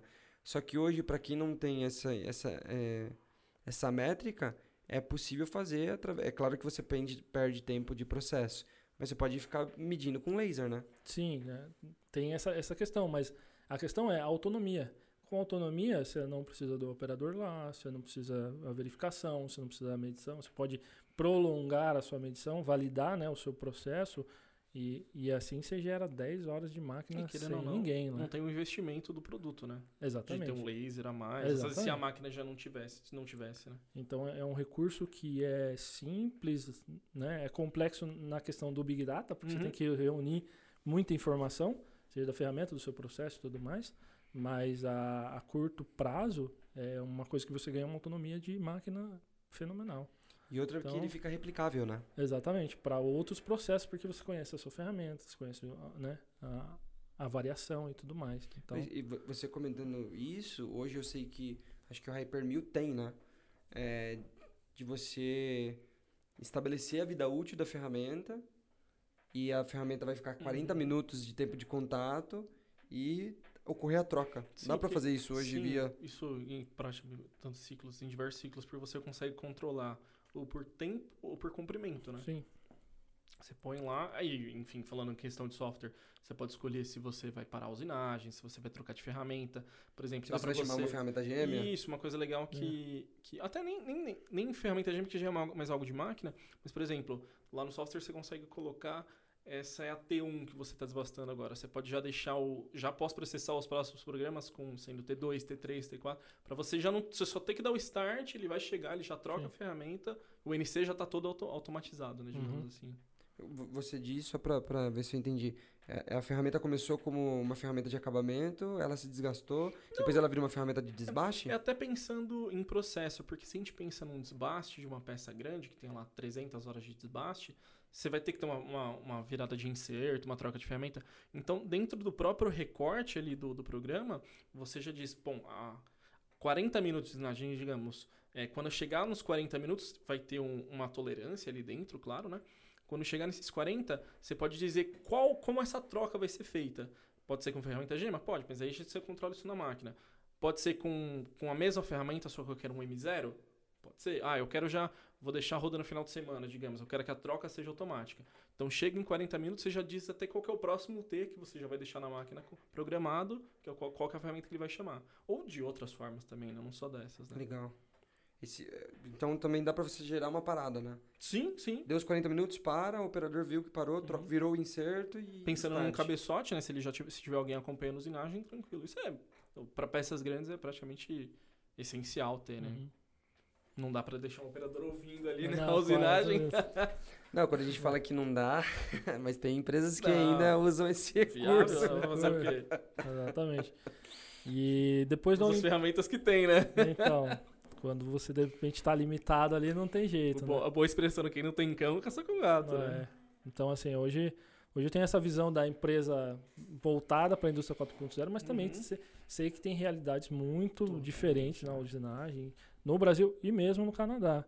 Mesmo no Canadá tem empresas que estão começando que não têm o mesmo porte, é, é, né? e ainda assim conseguem ser competitivas. Mas eu vejo que que é mais fácil o acesso a máquinas melhores, eu acho, né? Em função do que a gente já tinha falado, às vezes a máquina é produzida ali no vizinho dos Estados Unidos, é, não paga uma importação tão grande, alguma coisa assim, né? Na, na taxa de conversão. tudo Europa, até mesmo falando, a gente Hum. fala de, da zona do euro ali, né? Você tem toda uma questão é, fiscal envolvida também, né? Uhum. Você não vai ter os impostos de importação tudo Sim. mais, né? Então essa, acho que essa colaboração entre países ali funciona bem e eles têm acesso a um, um maquinário bem interessante, mesmo empresas que estão começando lá, sabe? E depois da Olimpíada, aí a- durante o processo, na verdade, da Olimpíada que estava acontecendo, foi a minha esposa a Gabriela, né? Vou dar um beijo para Gabriela lá, porque foi ela que viu uma vaga numa revista, numa matéria de uma revista e tudo mais, que estava tendo um recrutamento inter- internacional para o Canadá, né? Que tinham muitas vagas abertas e tudo mais. E aí eu vi a, a empresa, acho que é importante isso também, não é só a questão de ir para trabalhar no, num país qualquer que seja. É a questão também de você Estudar a empresa. estudar a empresa, falar, olha, essa empresa tem realmente aquilo que eu gostaria ou, né, que eu acho que eu vou vai agregar para mim profissionalmente, ou, né, posso desenvolver algum conhecimento aqui ou Uhum. aplicar aquilo que eu sei. Mas aí eu estudei um pouquinho a PN, eu vi que ela estava nesse ramo da indústria 4.0, tava, ela cri- cria e implementa, né? Então, assim, é, é, desenvolve e implementa dentro da empresa, muito bacana. E aí eu, me- eu me candidatei para uma vaga de operador de CNC lá Operador de CNC. operador de CNC. É, aí eu fiz os testes durante esse processo do Senai que estava rolando a Olimpíada e tudo, entrevistas em francês e tudo mais. Aí tinha a preparação além da Olimpíada que já né, suga bastante a gente. Eu- às vezes eu saía da Olimpíada eh, da Olimpíada do Senai, terminava o meu, meu turno de trabalho no Senai às 5 horas da tarde, ficava um pouquinho mais para ver algumas coisas da Olimpíada, porque é aquele esforço a mais, né? Até umas 7 horas, e daí das 7 até umas 10 eu ficava fazendo aula de francês. Aula de francês. Aula de francês direto, porque no outro dia tinha que começar de novo, porque eu tinha uma entrevista na outra semana. E eram vários processos de entrevista, não era uma só. Uhum. Então é um processo longo, de- desde É. que você viu. Agora, assim, a gente entendeu então a, a trajetória do Leandro até, Até chegar. até na- chegar o momento de hoje. Entrando agora então na, na- no processo do Canadá.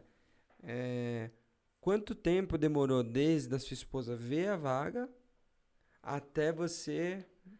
Ah, A cara, gente é... sabe que varia muito, né? Sim, Mas- varia muito, mas é assim, acho que deve ter demorado uns dois anos. Um, um ano e meio, dois- desde que viu a vaga, eu me candidatei, Uhum. rolou todo o processo, demora em média um, um ano e meio a dois anos. Então é, é longo o processo. É longo, é longo. Não é, Não. é algo simples. assim, Em seis meses Não. você se candidatar e já ir para o Canadá. Não é tão Não. curto. Não, é, é, tanto que eu indiquei, né, é, uma indicação pessoal, um colega vai trabalhar com a gente lá do, aqui do Brasil, é, demorou mais ou menos um ano, desde a indicação que eu fiz dele até o processo. Desde a Uhum. indicação, isso porque ele nem foi ver uma vaga, já tem Não. a sua É, recomendação. já tem a minha recomendação, ele vai lá direto para trabalhar lá com a gente. Um ano. Um ano. Um ano. É porque, na verdade, tem alguns processos do governo e tudo mais. Então, assim. é, Mas eu fiz a entrevista. São duas, três entrevistas que eu fiz. Fiz entrevista técnica também, né? Então, ela me mostrou e era, eram 30 mil candidatos é, no todo, no geral, né? Uhum. Nesse- E o Canadá precisa muito. Então, o plano eh, de recrutamento chega a 200 mil pessoas no Canadá inteiro, às vezes 250 mil pessoas. Depende do ano, vai variando essa quantidade, Uhum.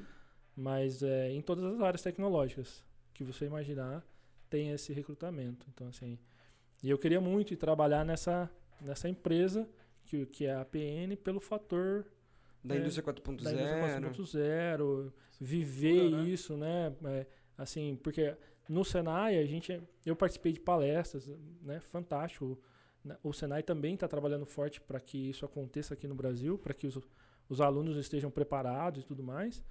E mas acho que não é a realidade que eu vivo lá, a indústria daqui. Né? Eu não, não vi nenhuma indústria como eu estava comentando aqui fora do, do bate-papo porque a gente tem vários perfis de operador lá, mas hoje, por exemplo, o offset na máquina é feito por um sistema direto, né?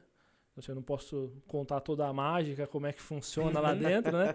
É um sigilo industrial, mas é, não, eu preciso que o operador ele meça a peça, somente isso. Então não exige tanta formação e habilidade técnica do operador. Aí a gente tem vários perfis dentro da equipe. Então a gente tem o perfil como o meu, por exemplo, eu vou citar o meu que eu fiz técnica em mecatrônica, eu fiz análise de desenvolvimento de sistema. Então a questão de trabalhar É, e numa outra, interface, Você já era programador, então É. você deu um downgrade, né? exatamente. Uhum. E o pessoal vê isso muito assim, "Ma- nossa, mas você vai, é, vai como operador lá.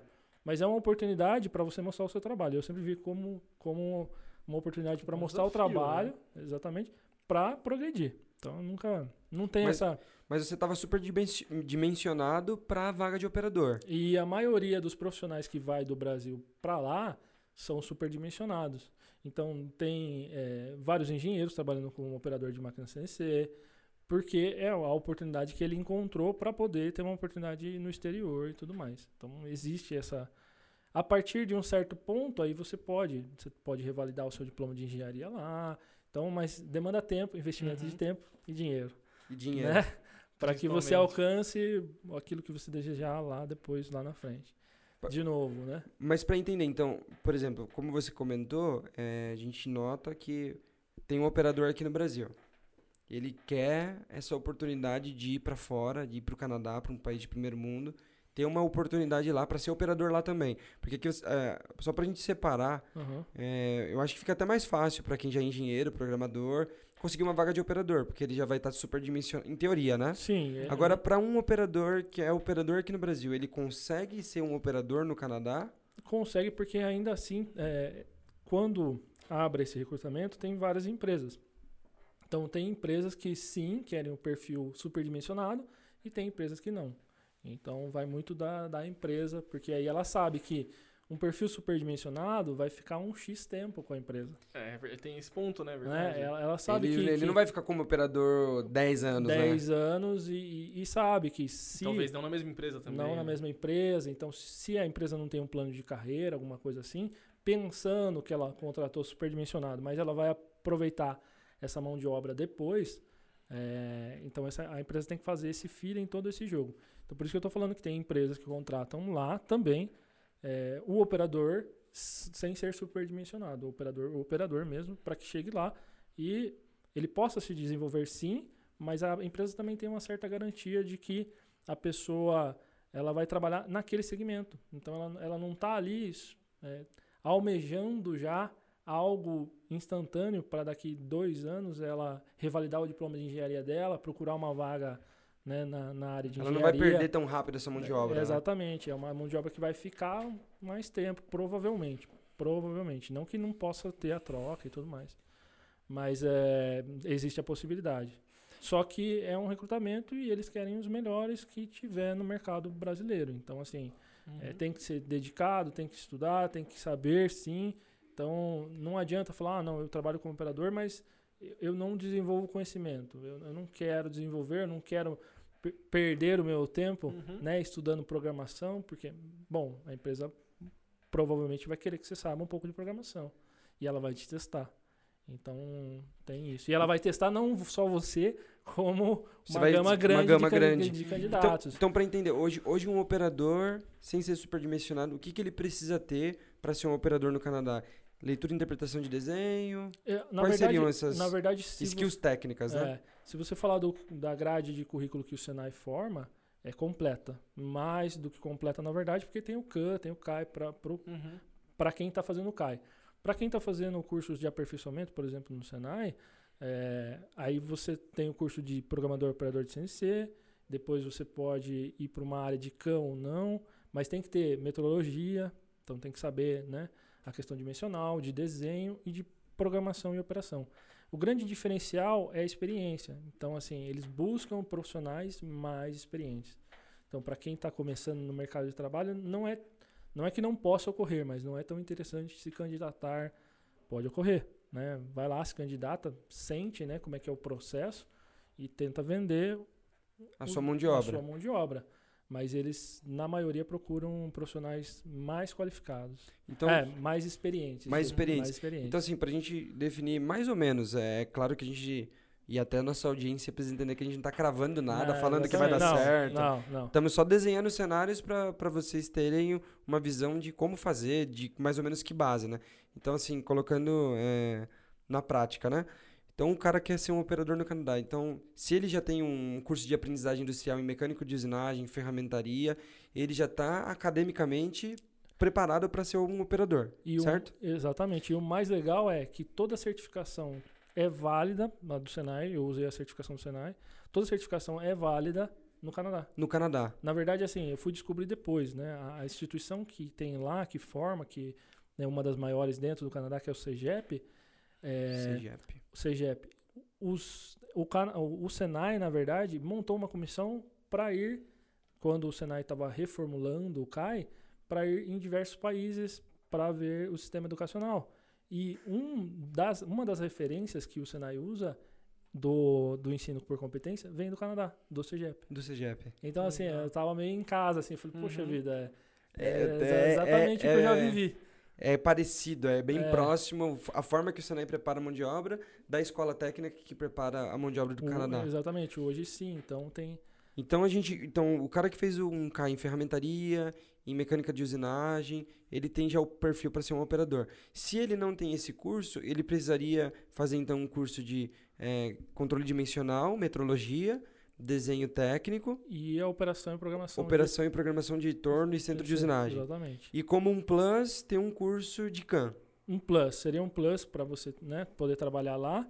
E o grande diferencial, como eu falei, é o, É o tempo de tempo experiência. de experiência. Quanto seria esse tempo? Uns dois anos no, é, na eles pedem função? mínimo, eu acho que três anos. Depende da empresa, como eu falei, Uhum. depende da empresa. Então, é, vai também agregar questão salarial. Então, quanto mais experiente, você consegue uma faixa de salário melhor, e, enfim. Mas para ter a condição, por exemplo, a condição Inicial. inicial, mais básica, o salário eu acho menor. que são três anos, ou dois ou três anos. né? Dois a três anos de É. experiência. Variando de Uhum. empresa para empresa ali. Legal. Aproveitando esse ensejo, a gente está falando que, pelo que eu entendi, as vagas são, são direcionadas a- ao recrutamento da empresa. Tem, existe algum, algum sistema de, de carência, digamos assim? Você vai. Porque eu, eu sei que envolve também questão de visto e tudo mais. Tem algum tempo que, por exemplo, o operador vai para lá, o brasileiro, ele trabalha na empresa, ele precisa trabalhar. Se ele tem um contrato de um ano, ele está trabalhando na empresa, ele pode trocar de empresa? Como que funciona? É, então, assim, vou, vou voltar um pouquinho para poder falar Uhum, disso. Claro. É, o, o recrutamento é feito agora, se eu não me engano, pelo governo do, do Canadá, mas tem uma pessoa, né, que depois, se vocês quiserem informação, eu deixo aqui, Aham. né, um Instagram e tudo Uhum. mais para vocês passarem aí pro, pro Claro. pessoal para entrar em contato. Eu faço às vezes um trabalho voluntário é, com essa pessoa que representa aqui o governo do Quebec em São Paulo para falar um pouquinho da minha história, da minha experiência lá no Quebec e tudo mais. Então, essa pessoa é, o, é a pessoa certa para responder assim todas as questões sobre ir para o processo e tudo mais. A parte mais burocrática, Por- né? a parte mais burocrática. Mas eu vou falar da minha experiência, então. Uhum. É, existe um sistema online, você aplica É, para as só- vagas Só te online. interrompendo, Leandro. Aham. É legal a gente conversando aqui e deixando claro para a audiência. Gente, a gente está falando de, de simulações, de casos reais. Sim, Sim, não estamos falando que pregando não é isso. não estamos Exatamente, escrevendo, tá? Eu até sinto, Leandro, nessa preocupação. Eu vou falar o que aconteceu comigo, como é o meu. É. Pode ser que tenha várias Variações, ramificações, é. várias Pra diferenças. um Então, norte, né? Não quer dizer então que não será vem, assim. né, É. não vem atirar pedra, falar, não, tá falando besteira. É, você falou isso e é de outra E é outra forma. É, exatamente. Então, Fica esse falando- disclaimer aí, né? É muito importante isso.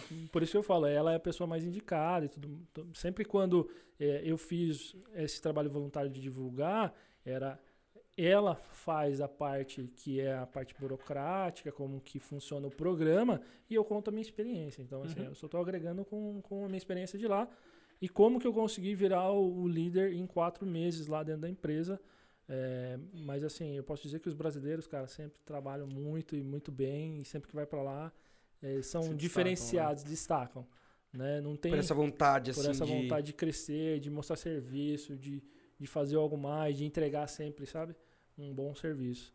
Mas é, tem o recrutamento é online, se você acompanha o sistema e eles fazem às vezes a América Latina, às vezes o país Brasil, às vezes internacionalmente para todos os países. E depois desse recrutamento, você faz as entrevistas, legal. Mas o meu processo, eu teria que ficar um ano travado, né, com o visto fechado com a empresa. Uhum. A partir daí, se você quiser, porque assim, tem que entender que todas essas vagas são para trabalhadores temporários. Então eu tenho um visto de dois anos de trabalho. Uhum. Se a empresa quiser, ela renova, se, a- se houver interesse das duas partes. Se qualquer uma das partes dizer não, fecha o contrato ali. Ah, mas tem que voltar para o Brasil daí? Sim. Sim, tem que voltar Uhum. para o Brasil, tem que voltar para o seu país de origem, no caso. importa- Então, pegando na prática, você ficou cinco meses lá, a empresa quer, se- quer te dispensar. Esse visto de dois anos, ele se encerra? Ele, Ele não se- fica ainda válido? Não. Então ele se encerra. É totalmente vinculado ao trabalho, né? Ao trabalho. Uhum. O meu visto é vinculado ao trabalho. Eu não, eu não sou, né? Eu não virei canadense da noite pro dia lá, cara. Não, eu tô lá a trabalho, com um visto de trabalho, com Uhum. validade e tudo mais. Tudo que, tudo que eu vou fazer dentro, se tem algum prazo de validade, é a validade do meu visto. Então, 24 meses, essa é a validade do meu visto. Depois, se você tiver um plano de ficar no Canadá, aí existem os meios para isso, né? Mas aí você tem que aplicar para primeiro para um processo de residência permanente lá, depois você pode, se você quiser, virar cidadão e tudo mais, mas isso a longo prazo. Né? Então isso vai levar no mínimo é, de 5 a 6 anos nesse processo todo para você dizer, bom, agora eu moro no Canadá e resido aqui como qualquer outra pessoa, como uhum. qualquer outro canadense. Tem os mesmos direitos. E conseguir uma né? cidadania. E conseguir uma cidadania, né? Então, então, assim, então normalmente, só, só para a gente mapear, dois anos de um a dois anos de contrato com a empresa temporário. Isso, fechado, na verdade, né? E aí você não pode sair da empresa, não arrumar pode... um novo emprego. Você pode, na verdade. É assim, você pode, mas a empresa tem que fazer todo o processo burocrático que foi feito. Então, assim, às vezes demora o processo e você está lá. É, durante a pandemia, eles até abriram algum, algumas exceções, então você saía da empresa, porque muitos perderam o emprego, e aí eles deram três a quatro meses para você se recolocar. Uhum. Então, achar uma nova vaga. Achar uma nova vaga. Eles facilitaram essa documentação para sair mais rápido, uhum. para quem está lá, entendeu? Então o governo foi bem, é, foi bem justo nessa questão, né? Quanto à pandemia mesmo, porque não tinha voo, cara. Não tinha como voltar. Tinha, tinha que ficar lá. não tinha muito o que fazer, não, não né? tinha o que fazer. A fronteira estava fechada. Então, assim, eu não tinha como sair do país. Mesmo que eu quisesse. Mesmo que falasse, não, eu tenho que sair, tenho que voltar para o Brasil ah, agora. Não dá. Não tinha voo. Então, assim. você fica com dois anos de visto. Mas só, só desenhando um cenário. Dois anos de visto temporário. Depois desses dois anos, como que fica é, Aí, esse prolongamento? Então, você pode aplicar para residência permanente, por exemplo. Ou você pode renovar o visto. Então, renova o visto por mais dois anos com a empresa, fecha o visto de novo. Então, a empresa tem interesse em mais dois anos do seu trabalho. Né? Ou prolongar. Como que, como que é? Então, você pode Ficou dois anos, prolongar para mais dois. Exato. Ou. Fazer o processo de residência permanente. Então, quer dizer que se você vai ter todos os direitos como um canadense, menos votar. Mas isso demanda documentação, de, demanda um tempo de processamento da, dessa do, documentação e tudo mais. Que normalmente vai gerar. Um ano a dois anos também. Mas nesse processo, é, o seu visto muda. Então você já tem um visto de trabalho aberto agora e você pode procurar outra empresa se assim se desejar. Ah, legal. Então passou os dois anos, você consegue pleitear isso e, e você não fica mais amarrado não, com a empresa. empresa. Legal. Então você pode trocar. Ou se não, dentro da área que eu tô, que é o Quebec, existe um outro processo que é uma seleção do estado, né? Que lá é dividido entre tem uma parte inglesa e uma parte é, francesa de colonização. Então, no Quebec, na província de Quebec, existe um outro processo que, se você fizer, essa documentação acaba saindo mais rápida. Chama um certificado de seleção do Quebec. Então, não dá o direito de você automaticamente trocar de emprego, deixar o seu visto aberto, mas te dá o, o direito de trocar de empresa e a documentação ela diminui. Rápida. Então, o tempo de processamento diminui para duas semanas. Então, assim, é bem rápido. Tem empresas que em uma semana elas conseguem fazer toda a documentação e, e, e, você tirar... troca de trabalho. Legal. Então, então, é. então, voltando, então o cara tem as qualificações, ele vai fazer cadastrar o currículo dele online. Online. No site que a gente vai deixar depois disponível para os nossos seguidores. Depois disso aí vem as entrevistas. Quantas entrevistas você fez, Leandro? Ah, isso depende de empresa para empresa, mas eu acabei fazendo três, quatro. Quatro entrevistas. Quatro entrevistas. Então foi uma primeira entrevista de conhecimentos gerais, assim, né? Perguntas do, do tipo é, como que é o seu projeto para vir para o Quebec? Como assim o meu projeto? É trabalhar, né, cara? Poxa, me dá uma oportunidade de trabalho que eu vou trabalhar. Aí, meu, deixa eu virar canadense. É, mas é, então são perguntas mais pessoais a primeira, né? Uma avaliação mais pessoal. Depois. De quais são seu plano, quais são seus planos, ideia de futuro. Seu objetivo, você vem com a família ou não. Sabe assim? Eles querem saber tudo sobre o seu planejamento para trabalhar fora. Então são questões. Até pode vir a questão financeiramente, você está planejado? Quanto você tem uhum. para poder vir até o. Porque ah, então é. existe é. o investimento de dinheiro. Seja para você aprender um novo idioma ou algumas documentações. Porque uma parte do processo a empresa é obrigada pelo governo a pagar. Passagem sua de avião, a sua estadia, a sua chegada, a sua comida, as coisas que você vai fazer quando chegar lá, a empresa não é obrigada a pagar isso. Uhum. Então, assim, uhum. existe um custo é, para você fazer essas coisas também. Então a primeira entrevista vai ser essas perguntas de cunho pessoal, dessa preparação que a pessoa tem para ir para pro, Canadá. Muito de provavelmente. família, vai- É. meus filhos vão junto, não vão, Não, é, eu quero ficar tanto solteiro, é, tempo, exatamente. sou solteiro. tem Se você tem de esposa, ela, ela também está interessada tá em trabalhar. Exatamente, exatamente. Então a sua esposa está participando do seu projeto? Não, né? É, parece óbvia, né, a resposta, mas às vezes não é. É o que aconteceu em alguns casos lá de, de Uhum. conhecidos da, da esposa não tá tão né, ligada no projeto de, da pessoa trabalhar lá e acabar não gostando e voltando rapidamente pro Brasil. Então é uma adaptação. Para eles também não é interessante que a pessoa vá, fique um tempinho e volte, né? Não, é extremamente é, custoso para a empresa procurar algo internacional e depois de dois meses a, a pessoa acaba saindo, né? Então isso é, um, é uma problemática grande lá. Então, o- é, fica válido aí para quem tem esse interesse essa pesquisa prévia de temperatura, de localização, de hábitos, de conversa com cônjuges, né? a Se é cultura casado. em geral, cultura né? em geral, né? Exatamente, essa é a palavra. Cultura em geral. Com, como que é o padrão de vida lá? é, eu sei que é, é difícil, às vezes, né? A pessoa ter uma noção real. Mas, sei lá, entra no meu Instagram lá, manda uma mensagem, fala, ó, como é que é aí? Eu respondo A as comida é pessoas. boa? Comida é boa. Comida a gente não muda nada, assim. É igualzinho ao Brasil, na verdade. Que legal. Mas para É, sim. entender essas dinâmicas, né? É, de horário de trabalho, turnos, para ficar e conversar com, com, com Uhum, o cônjuge, sim. ou se é solteiro é até mais fácil, né? Mas para ter essa noção, ah, vou ficar longe da família, vou demorar para vê-los. Então é importante para justamente estar mais decidido e, e conseguir passar, né? Porque a ideia que a gente está tentando trazer aqui é um, quase uma receitinha de bolo para a pessoa já ir mais preparada para a entrevista, para saber o que vai ser perguntado e ter noção do que ela vai encarar lá na frente, né? Para não ser uma surpresa, né? A questão também é a primeiro, o primeiro ponto, né, voltando um pouquinho da entrevista, é falar a língua. Então tem que saber que o Quebec, lá onde eu estou, ele contrata bastante. Existem outras províncias que contratam com o inglês, mas lá é francês. Então esse- demanda essa questão do aprendizado da língua. Uhum. Nada assim, eu diria nada absurdo, o pessoal fala, ah, não, é difícil. Não, cara, é, é uma língua que deriva do latim, então tem, tem proximidade né? tem proximidade com a nossa, não é?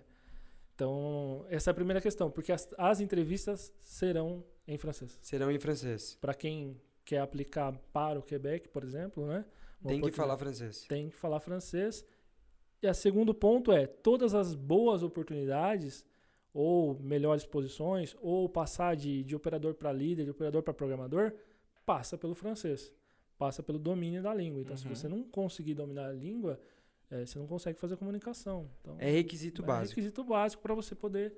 E não só isso, para aproveitar a vida Claro, 100% né? do, do que o lugar te oferece. Senão você fica limitado. Mas para essa vaga de operador básico, ele precisa ter que nível de francês? Um básico só? Já precisa já estar se virando bem? Como que é Isso- esse nível? Também varia de empresa para empresa. Então tem empresa que contrata com um nível bem básico e tem empresa que exige um pouco de um nível um pouco maior, intermediário. Mas se a pessoa não tem o francês, então não dá. Não dá. Precisa ter pelo menos o básico. Tem o- pelo menos o básico. Porque você vai ter que se comunicar na entrevista, né? Uhum. Então, eu, eu vi algumas vagas raras que estava escrito não precisa falar francês. Aí eles tinham um intérprete na, na entrevista e tudo mais.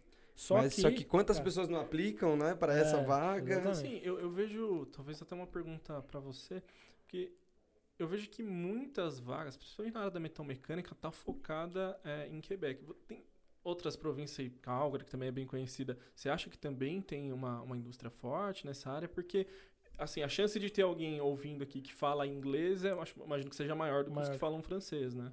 é que o programa que a província de Quebec faz, eu, eu considero é, muito melhor para quem está se candidatando. Hum, entendi. A província de Calgary existe também um programa Uhum. para as pessoas que querem ir para lá e tal, mas é, existe em Quebec um programa para trabalhadores. Uhum. Em Calgary, olha, não é verdade absoluta, mas é, você tem que aplicar para um processo para você ganhar o visto de trabalho para poder concorrer a uma Entendi. vaga ou algo que é mais difícil, você ficar pesquisando empresas e receber um job offer, uma Uhum. oferta de trabalho direto da empresa, Sim. entendeu? Você Sem, sem ser via programa. sem programa, sem intermediários, Uhum. entendeu? Então Entendi. também tem essa possibilidade de você pesquisar uma empresa no Canadá e Uhum. mandar seu currículo. Nada te impede. Vai lá no LinkedIn, vê Vê vagas, vagas e vai se aplicando. vai aplicando, né? A vantagem de Quebec, então, é por ter esse programa de recrutamento. né? Exatamente. Entendi. Então é, é a via mais fácil. Uhum. E para- quais para seriam as outras vias para quem fala inglês? Então é Calgary, Ah, aí todas as outras províncias, né, que não são Quebec, todas as outras províncias são Tem, inglês. mas qual Né? seria, quais, quais seriam os... Ontário, também, Ota- Ontário, é, próximo ali. Calgary, na verdade, fa- não, não, não tem programa. Não tem programa específico. Mas todas as outras províncias. O programa, se eu não me engano, para quem quiser pesquisar, é Express Entry. Então você entra nesse, nesse site, Express Entry Canadá, você vai ver que existem eh, certos requisitos que você tem que preencher e vai ganhar uma pontuação. E aí, a partir disso, você vai estar elegível ou não para o visto, para o visto. né? Tá. Então tem que ter essa questão da pontuação. Em, em Quebec você não precisa fazer essa questão pontuação.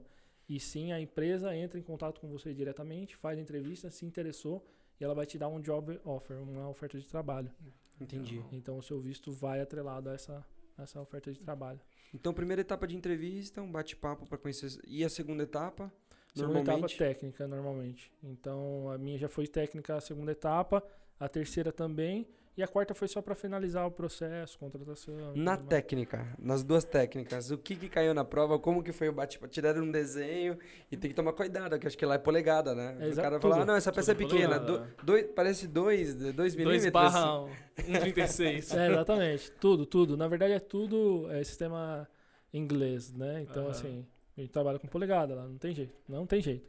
É, É, estamos e na. tudo, né? Altura, velocidade, tudo, tudo, muda, né? Né? Tudo muda, exatamente. Six pra, feet seven, né? Minha É. altura. pra comprar roupa lá, ah, caramba, 48, ah, 48 PMG, polegadas, né? tá, be- É. beleza. Então, assim, tem essa questão, é, porque, por exemplo, você vai comprar uma calça lá, tem o comprimento e, e aqui na cintura. Então, é tipo, a 48 polegadas por 47, 46 por 43. Então, não é PMG como a gente trabalha aqui, entendeu? Aí você fica, ah, caramba, e agora? Qual o número de calça que eu tenho? Vai experimentando até achar o seu número. E depois decorar, né? É, ah, meu número decorar, é meu 48. Meu, meu número é 48 47, sabe assim? Que, Então, que normalmente é É. 42, para os mais fortinhos 44. é, né? e aqui é Mas um... isso é, é engraçado porque varia pro país, né? Eu não sei, eu vejo... Não, o americano também varia. É, né? Porque o americano também ele usa o sistema PMG, né? Mas eles também, eles têm muito, principalmente acho que calça, né? Calções e tal. Tem essa questão da medida bocal por comprimento, né? A gente, a gente não tem esse costume aqui, né? Não tem muito, eu acho, assim, pra mim eu achei bacana, porque nem todo mundo, né, Uhum. tem a mesma A cintura, circunferência né? e o comprimento E de o perna, né? comprimento, eu falei, É. pô, que legal, é bacana essa, essa questão. Pra Mas- diminuir estoque, né? O brasileiro já pegou a manhã e falou, ah, Opa, porque se eu 42, faço- 42 pronto. uma Quarta costureira tá tranquilo. Aí desenvolve o mercado da costura. Lá no Canadá não deve ter Ah, tanto, né? Porque tem. já, já entrega no comprimento. Aqui o que tem de É fazer verdade. barra, não, eu tenho, que, eu tenho que fazer a barra da calça, né? Você É vê como, comum, como é né? cultural isso também, né? Como mão de obra é algo barato no Brasil, você vê que é, aplica até nos bens de consumo que a gente tem. É muito mais fácil comprar um tamanho e ajustar do que você. Eu imagino que seja muito difícil achar uma costureira no Canadá, por exemplo, né? Ah, é mais difícil, é mais difícil. Principalmente tem, tem menos é pessoas difícil. também, né? Já começa por aí, né? É, não, muito menos A pessoas. população, né? É o quê? 40 milhões? Algo assim, né? É, na verdade o estado de São Paulo já é maior que o Canadá inteiro. Uhum. Eles ficam A assustados. população é né, verdade, É, né? Pra você ter uma ideia, a cidade de São Paulo tem 20 e poucos milhões e o estado em si são 44 milhões de pessoas. Milhões, né? Milhões, É. isso. Então, assim, é, é algo impressionante. Quando eu falo. Olha o tamanho do Canadá, quando você olha assim, né? Ele é maior em área que o Brasil, né? Não, Não. não. Não, ele é menor? Não, menor. Bem menor que o Brasil. Se eu não me engano, o Brasil só perde pra Rússia e pros Estados Unidos, né? Tem somente dois países à frente do Brasil. O Brasil é. Ó, já É geografia. é. Você olha no mapa mundo e parece que o Canadá é grandão, né? Não, é porque tem a parte mais acima, no norte, que também, né, do, do Canadá, que pertence a uma parte do Canadá, mas não, não é tão. E assim, é. Talvez fosse se a. Se, a, Se o Alasca fizesse se o parte. Alasca fizesse parte, exatamente. Tudo, né? tudo ali, mas não, o Brasil ainda é, é, não tem. Proporção igual ao do Brasil, só dois maiores. E, E é, e é engraçado porque, como é um globo, dá a impressão que é maior, né? Mas eu até tava vendo esses dias comentando, né? Se você pega a distância entre o Acre e acho que a Paraíba, é praticamente a distância de toda a Europa. Sabia? Não, e não não sabia. dá, e não dá, a gente não É, tem essa impressão, né? Eu mandei para um colega lá que é gestor também um mapa do Brasil com os países do mundo dentro. Então, Uhum. assim. E lembrando pra- que assim, eu falando Europa, Europa ocidental, né? É. Só os países e menorzinhos ali. quais países caberiam dentro do, Dentro do Brasil. Brasil. E assim, são muitos, muitos. Ele falou, nossa, caramba, que legal. E ele gosta um pouco, né, de estudar a nossa economia, a nossa política e tal. Ele Fala, não, eu fiquei interessado pelo Brasil e tal. Mas é legal o interesse deles também. Assim, foi muito bem recebido na empresa. É, a integração foi muito fácil. é, mas também porque a gente, nós brasileiros, já somos habituados Uhum. a essa integração mais fácil, a ser Novamente as soft mais skills, humana, né? exatamente, mais humana. De um ir na casa do. Vamos fazer um churrascão Exata- na. não, é bem difícil lá. Difícil ir na casa do colega? Mais Alguém te difícil. convidar pra. Ah, vamos lá fazer um churrasco lá em casa. Exatamente. Eu convidei, né, assim que eu, que eu cheguei lá, depois de uns dois, três meses, a pessoa que estava lá me treinando, né, assim, ficando comigo, eh, eu convidei para ir em casa, ele foi prontamente e tal, e foi super bacana, mas para convidar, ele também convidou depois, mas depois de um tempo, assim, Uhum. passou uns Ah, seis é? meses e tal. Daí ele falou, ah, vamos lá em casa e tal, vou fazer um negócio. Então, assim, eles, eles são realmente uma Bem cultura reservados. mais reservada.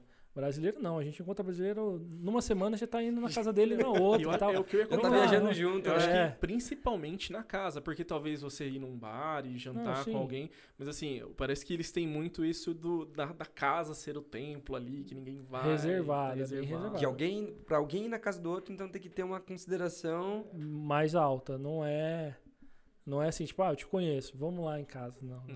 não, não, não. Pra você ir na casa da pessoa, a pessoa tem um. Legal. Então, mas voltando na prova técnica, o que, que foi a prova? Só pra ter uma. Um a overview. prova me deram dois ou três desenhos, dentro desenhos da empresa, e me deram uma semana para estudar, eram desenhos bem complexos assim, Uhum. já na parte aeroespacial, e depois eles me fizeram perguntas é, sobre o processo. 2D ou 3D? É, me deram um desenho 2D. 2D. 2D. Um detalhamento. né? Detalhamento. Um detalhamento a zero, né? Uma peça. Que legal. É. Daí eu falei, ai, cara, é peça. Essa cabulosa. Cara, né? Putz, tudo polegada, né, cara? É, Que Convertendo, caramba. Não, a, a grande questão é falar, né? É, a- é é. a- não, não só isso. O francês, é assim, a gente tem no português e no inglês, né? A gente tem a palavra para descrever 80, 90.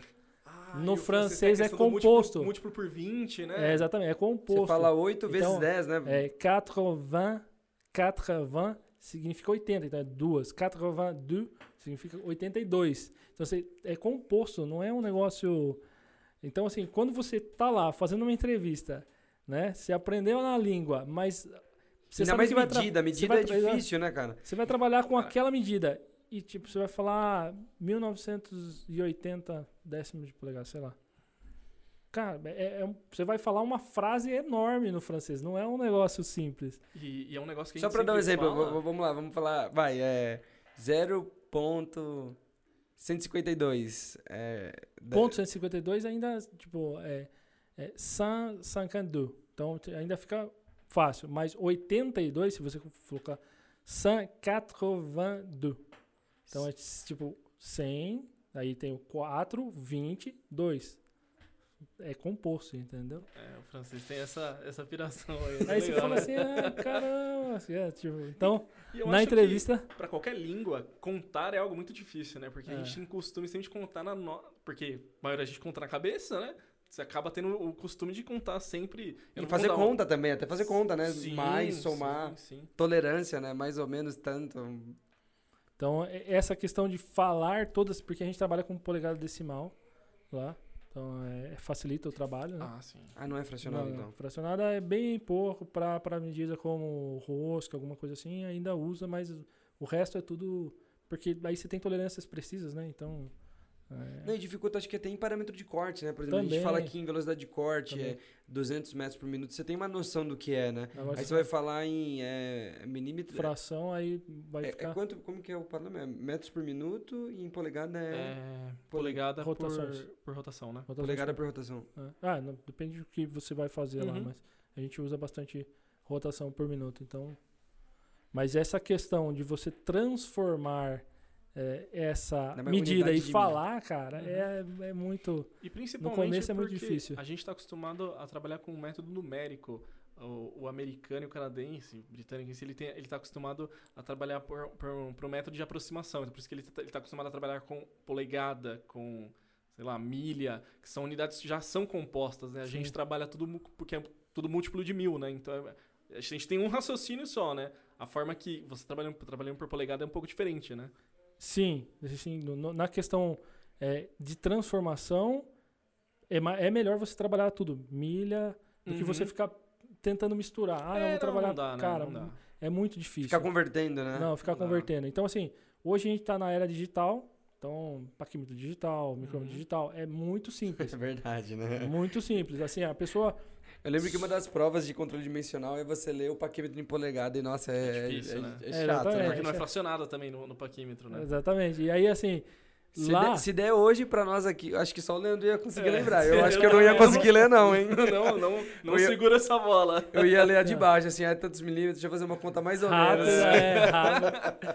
Não, mas por trabalhar no Senai tava muito fresco tudo isso. Eu passava Uhum. pros alunos todo dia, assim. Tinha, tinha aula sobre isso, conversão, métrica, tá ligado? Então, e outra mim, você foi se preparando também, É. né? pra- Claro, né? então foi, foi mais simples nessa questão.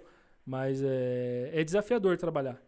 Uma vez que a empresa é menor e tem instrumentos manuais, aí o negócio pode pegar para quem não está habituado. Mas é, se a empresa é um pouquinho maior e o pessoal lá usa bastante, é acessível Uhum. instrumento digital, então 90% do pessoal que eu tenho contato na área metal mecânica não teve dificuldade por ser digital. Então, por mais que se- na hora da entrevista deu aquela travada, fala Uhum. uma, uma medida errada ou outra e tal, mas assim, na hora de trabalhar não teve problema, né? Então, Então te deram um desenho pra você falar, de, falar em cima da peça. em cima como da você peça, prenderia ou como você fixaria. fixaria, é, assim, tanto GDT quanto questão de processo, quanto simples perguntas. Ah, é, a cota 32, onde está? Porque estava numerada, entendeu? Uhum. Então, tipo, ah, tá em tal posição no desenho. Pra saber se eu sei posicionar ou não, a, Se a sabe de referência e tal. É, Uhum. exatamente. Desde co- conceitos mais simples. Ah, pode falar essa, qual é a tolerância dessa cota aqui para mim? Tal, essas coisas assim. Esse material, é um exemplo, né? Você viu lá, é um, é um titânio, TI, AL, 6, 4 Aí esse material, qual material está descrito no desenho, Uhum. essas coisinhas assim também, sabe? Mais simples, de tipo de legenda, até condições de referência de paralelismo, condições, ah, face A para face B, pra, é, em função disso ou disso ou disso, a concentricidade desse furo em relação relação a isso. a exatamente. perpendicularidade desse furo em relação à face. Exatamente. Legal. Então essas questões técnicas ca- caíram também. Né? Agora, não sei se todas as entrevistas seriam assim, depende do nível do, do que o, o contratante está querendo. Tá querendo. também. E a segunda etapa foi na mesma linha? A segunda etapa foi na mesma linha, mas mais a questão. É, eles me perguntaram um pouquinho sobre. é, foi o desenho na primeira, depois um pouquinho mais sobre operação e tudo mais. Comandos, que tipo de comando, que tipo de máquina, que tipo de. de que eu já tinha trabalhado. Então, Tá. falei, falei, ah, De cinemática de máquina, Exatamente. de... Aí me mandaram até uma foto da máquina, das máquinas que, que estariam disponíveis para mim trabalhar e tudo mais. Falou, olha, você já trabalhou com essa máquina, você tem o conhecimento nesse comando e tudo mais. Mas lá trabalha bastante com Siemens e Fanuc, então eu estava habituado, tranquilo assim. Uhum. Independente da máquina, quem vai mandar mais pra centro de usinagem, o comando não facilita, É, né? Facilita. Então eu tinha trabalhado 5, 6 anos ou mais com Fanuc, depois eu trabalhei muito tempo com Siemens, então eu estava bem confortável, sabe, quanto à máquina, quanto quanto ao operador. Eu acho que isso é importante para quem está também desejando uma oportunidade, falar, olha, às vezes a sua experiência não vai casar com que a, a estrutura da, da empresa, mas ainda assim é, fazer esse processo vai te proporcionar aprender uma nova língua e conhecer como é que é o mercado lá fora. Então tem até uma carta de apresentação que você tem que elaborar, o que a gente não tem o costume aqui no Brasil, né, no currículo, se elaborar uma carta de, de apresentação dizendo o porquê que você tem vontade de trabalhar naquela empresa. Quais os motivos que você quer trabalhar aqui na, Legal. na Open Mind? Me fala. Qual que é a sua história? Quais que... Então, assim, Por que você quer vir? Pra você construir o cenário, né? completo, Exatamente. né? Por que, Uhum. que você quer vir pra cá? Ah, não, porque eu tô. Desempregado, eu preciso de um emprego. Não, esse não é o motivo que a Open Mind quer. espera. espera. Não, eu quero que você. Né? Sempre sonhei em trabalhar no fabricante de cano para é, me desenvolver. Tem que criar um. Tenho, é, tenho uma essa, história, né? Exatamente. Tenho essa, essa competência que vão agregar. Eu quero falar porque empresa. eu quero ganhar mais. Não é? é não. Meu sonho é sair do Brasil. É, não pode. Meu sonho, não aguento mais o Brasil. Não a polícia. Elaborar melhor, né? A tá. política aqui, não sei o que lá, e não vejo a hora não, mas de... Mas peraí, não, você não, tá indo pro lado errado. Não, não é por aí. Não. E o currículo é um pouco diferente. Assim, essa carta de apresentação vai demonstrar o seu interesse, vai demonstrar um pouco das suas qualidades e do seu percurso profissional, tudo que a gente já falou aqui. E o currículo em si, quando você coloca lá, por exemplo, operador de máquina, ele não quer saber é, detalhadamente o que você fazia. Por exemplo, aqui, ah, eu, eu fazia isso, isso, isso. Por exemplo, eu retirava as peças, controlava dimensionalmente. Não, não, ele quer saber é, o que de competência você realizava lá que agregava para a empresa. Então, assim, ah, eu, por exemplo, vou colocar aqui na meta. Eu fazia a programação, executava o controle dimensional, ajudava na melhoria de processo, porque aportava tal tal conhecimento da minha base anterior.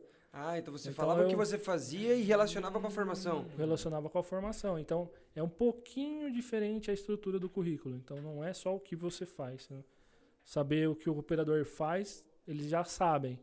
Ele quer saber exatamente o que você consegue agregar além de medir as peças, de, de entendeu? Operar uma máquina. Operar uma máquina. Uma é. Que legal. É um então, processo assim, mais, mais robusto, assim. Né? É. Mas também tem, por exemplo, uma coisa que, que eles querem conhecer bem a pessoa que estão contratando, você colocar os hobbies.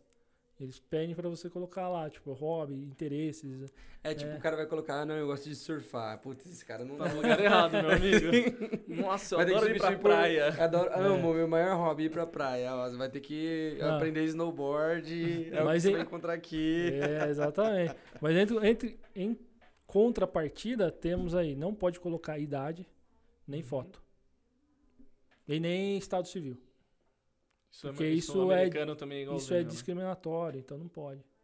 A vaga não pode discriminar por estado civil, idade. Você comentando na, é. no podcast com o Atanabe, foi um ponto que ele comentou que foi positivo para ele na entrevista. Porque ele tinha aparência de. No, é, é, segundo ele, né? Ele tava acho que com 25 anos. Uhum. A aparência estava um pouco judiada, assim, ah, meio acabada. é.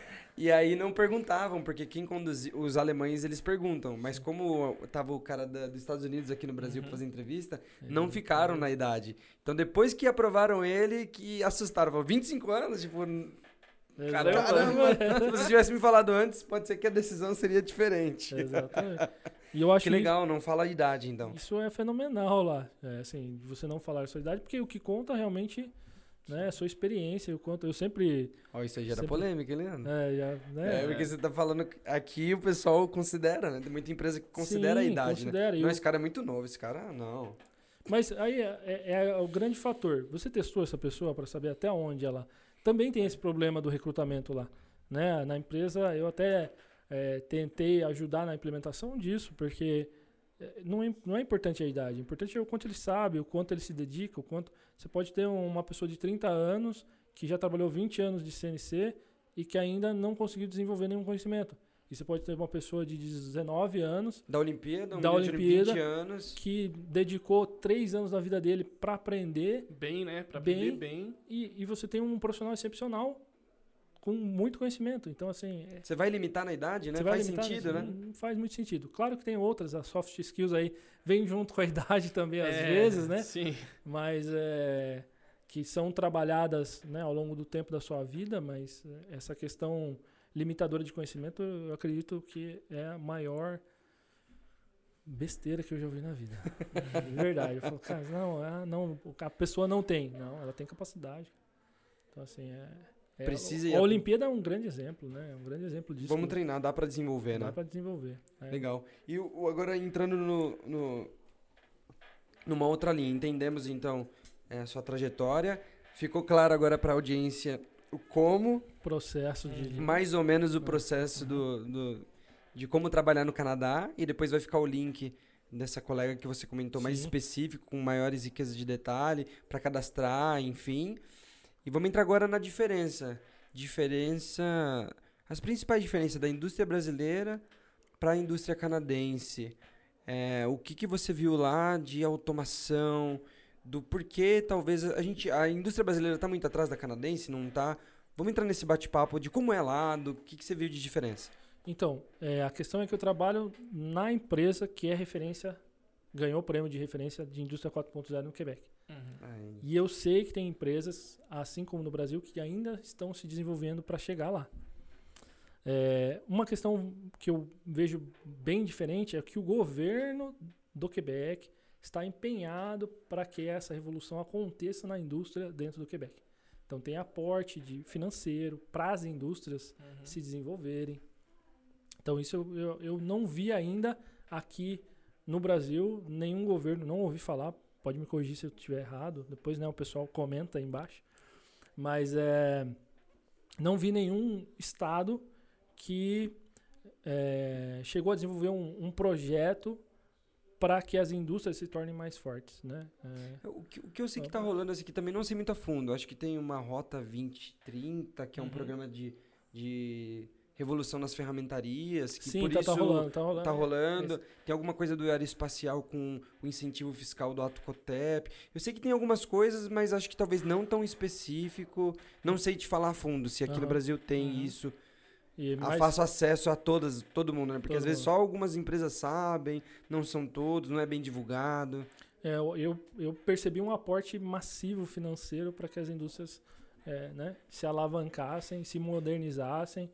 E, e essa questão de buscar os melhores profissionais também é importante. Né? Então, por isso que eu, além da necessidade, né, da taxa de natalidade muito baixa, é buscar também os melhores profissionais para que você tenha dentro do seu pátio é, industrial pessoas que vão entregar bastante. É né? que aí a competição fica injusta, né? Os Então. caras têm o, têm o benefício de, Exatamente. do brasileiro querer ir pra lá, né? É, Agora, como você traz um alemão e um canadense pro Brasil, né? Qual é o argumento? Qual é o né? argumento, né? Exatamente. Você vai trazer um engenheiro alemão pra trabalhar de operador, se eles, É, eles têm essa esse poder Tem- bélico, né? Contra, Exatamente. contra o Brasil, né? tem uma moeda de troca boa pela qualidade de vida que, que eles oferecem lá.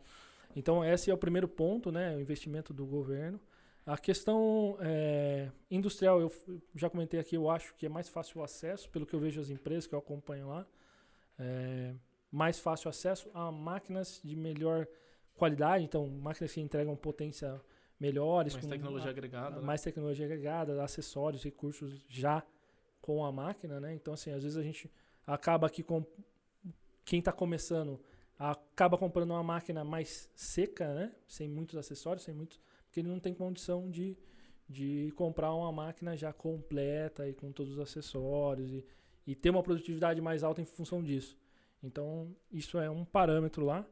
A questão que eu falei sobre a indústria 4.0 lá, é, o Canadá, o Quebec em si quer que aconteça isso de forma muito rápida, né? Que as indústrias aumentem seu potencial. E a APN é uma empresa que a cada seis meses é uma inovação, uma- um projeto. Assim, são vários projetos, mas se você for a cada seis meses na empresa, é uma empresa diferente. Tá implementando um, É, é diferente. uma nova ferramenta. Uma nova tá em- ferramenta, o sistema um mudou. novo cão. um Então, novo- assim, é, é totalmente. Então, a gente tem setores de projetos só de melhoria. Eu achei bem bacana isso lá, que, que é muito forte. E não é um projeto de melhoria que não. Por exemplo, a- as empresas têm que entender que vale a pena gastar tempo num conceito da indústria 4.0, que é o Big Data. Uhum. E para isso, você precisa recolher muita informação. Para isso, você precisa de gente capacitada para recolher essa informação para você. Eu acho que né? esse é o principal ponto, né? Porque a gente tem aqui no Brasil, eu vejo, das empresas que a gente vai, a gente vê a im- implementação de muitos, muitos recursos, mas eu acho que o principal, que é esse recurso mais en- envolvendo, que é o que hoje a gente se fala muito é, de, por exemplo, programação no code, conhecimento da área de TI, que é algo que a gente não vê ainda muito aqui no Brasil, né? A área, essa área de engenharia junto com uma área de desenvol- de desenvolvimento que englobe uma, uma, outra, uma outra área de apli- de aplicação. A gente vê muito é, técnicos de mecânica, seja engenheiros, enfim, é, trabalhando nesse, ne- nesse processo de desenvolvimento, mas a gente não vê outras áreas envolvidas, né? Conectadas. Conecta entendeu? exatamente. Você comentou do Big Data, que é algo que, se você parar para pensar é, na indústria da mecânica, a gente praticamente nunca vê. Que é algo que Você vê que todas as empresas de tecnologias têm alguma coisa envolvida, né? Exatamente. Para trazer para quem não conhece, o Big Data seria basicamente é, um banco de dados A coleta Maciço. de informações. Uma análise massiva de, É. massiva de informação. né? do seu processo como completo e não só de uma ferramenta ou de duas, não, do seu processo como um todo. É, essa análise demanda controle dimensional, por exemplo, numa, num primeiro estágio de produção, às vezes 100%, para você ter o controle de estabilidade. Bom, a cada 100 peças eu consigo ter esse resultado, a cada 200 peças eu consigo ter esse resultado. tem um Então- CPP e um CPK bem definido. bem definido. Então, são esses parâmetros que eu consegui utilizar lá para poder ter a, implementar uma solução. Para, por exemplo, sair de duas horas de autonomia para Pra 10, 10. você precisou de dados, né? de exatamente. Mas eu já tinha lá toda a coleta de dados. Então, para mim, foi tipo um parquinho de diversão. Eu falei, Uhum. nossa, cara, tem tudo. É só eu olhar, analisar, falar esse ponto, esse ponto, esse ponto. Mas isso eu acho, eu acho bacana você comentar, Leandro, porque duas coisas, né? Que eu acho importante. Quando a gente fala de, de dados, né? Porque hoje eu vejo que muitas pessoas querem ter os dados. Só que eu enxergo que ter dado por ter dado, você só está ocupando espaço no seu servidor, Exatamente. controlando demais e atrapalhando, às vezes. Né? Se você só tem o dado por ter. Agora, se você tem esse dado, você controla o dado e você põe plano de ação, é aí que você vai ver o resultado, né? É exatamente aí que mora, para mim, a grande sacada da indústria 4.0. O que você, como é que você vai gerenciar essa, essa coleta de dados, o que você faz com ela depois, e para isso é que eu falei que tem que ter uma equipe de, de melhoria, né, bem focada nisso, para que a empresa possa enxergar esse dado e falar, bom, nesse ponto, nesse ponto, nesse ponto, é crucial que a gente mude alguma coisa, porque a gente vai ganhar X de produtividade. Então, é, é algo que sem eh, todos esses dados, você não consegue enxergar o macro. Colocando em exemplo prático, para quem não está visualizando, por exemplo, você tem é, um parque de máquinas que você tem 100 horas disponíveis anual. Um exemplo, né? Acho que é pouco 100 horas, mas vamos lá, você tem Uhum. 100 horas disponíveis de máquina. Você mapear dessas 100 horas, 100 horas, quanto tempo você gasta com setup, quanto tempo você gasta com manutenção. Aí, por exemplo, se você gasta das 100 horas, 300 horas de setup, aí você entrar com um plano de ação para essas 300 horas diminuir, seria mais ou menos essa linha? Mas essa linha já existe, já bem implementada dentro do mercado de trabalho. É, e a fundo no seu processo mesmo. Ele está falando realmente de processo de usinagem. de né? usinagem. Então, assim, é- esse mapeamento, esse gerenciamento é, de controle da produção já existe, já existe há um certo tempo. Eu já vi em, em empresas aqui também. A Siemens fazia muito bem isso lá atrás, quando, quando eu entrei para trabalhar. Mas saber a vida útil, trocar exatamente, extrair o máximo da sua ferramenta e depois disso traçar um parâmetro para que você possa sempre manter o seu processo dentro de uma variação mínima, isso é muito difícil, porque isso você precisa saber quanto vai durar exatamente, qual é o gráfico de, de uso de cada ferramenta, não é de uma ferramenta, porque quando a gente está falando de desgaste de ferramenta, o desbaste vai influenciar no seu acabamento. Se você tem um gráfico diferente do seu desbaste e depois entra o acabamento, só que a vida útil são, é diferente das duas ferramentas, a hora que você troca o desbaste vai dar variação no acabamento.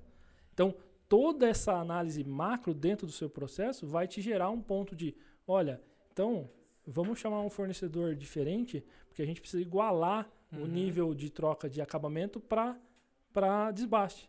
Então, eu preciso ganhar peças no desbaste para que eu consiga manter a estabilidade do meu processo. Ou Uhum. vamos reduzir o acabamento, enfim, trabalhar com essas variáveis para que você chegue na melhor configuração da sua usinagem. É a melhor. não- se você pensar, pensar, pensar, você vai falar assim, cara, não consigo extrair, mudar nada Uhum.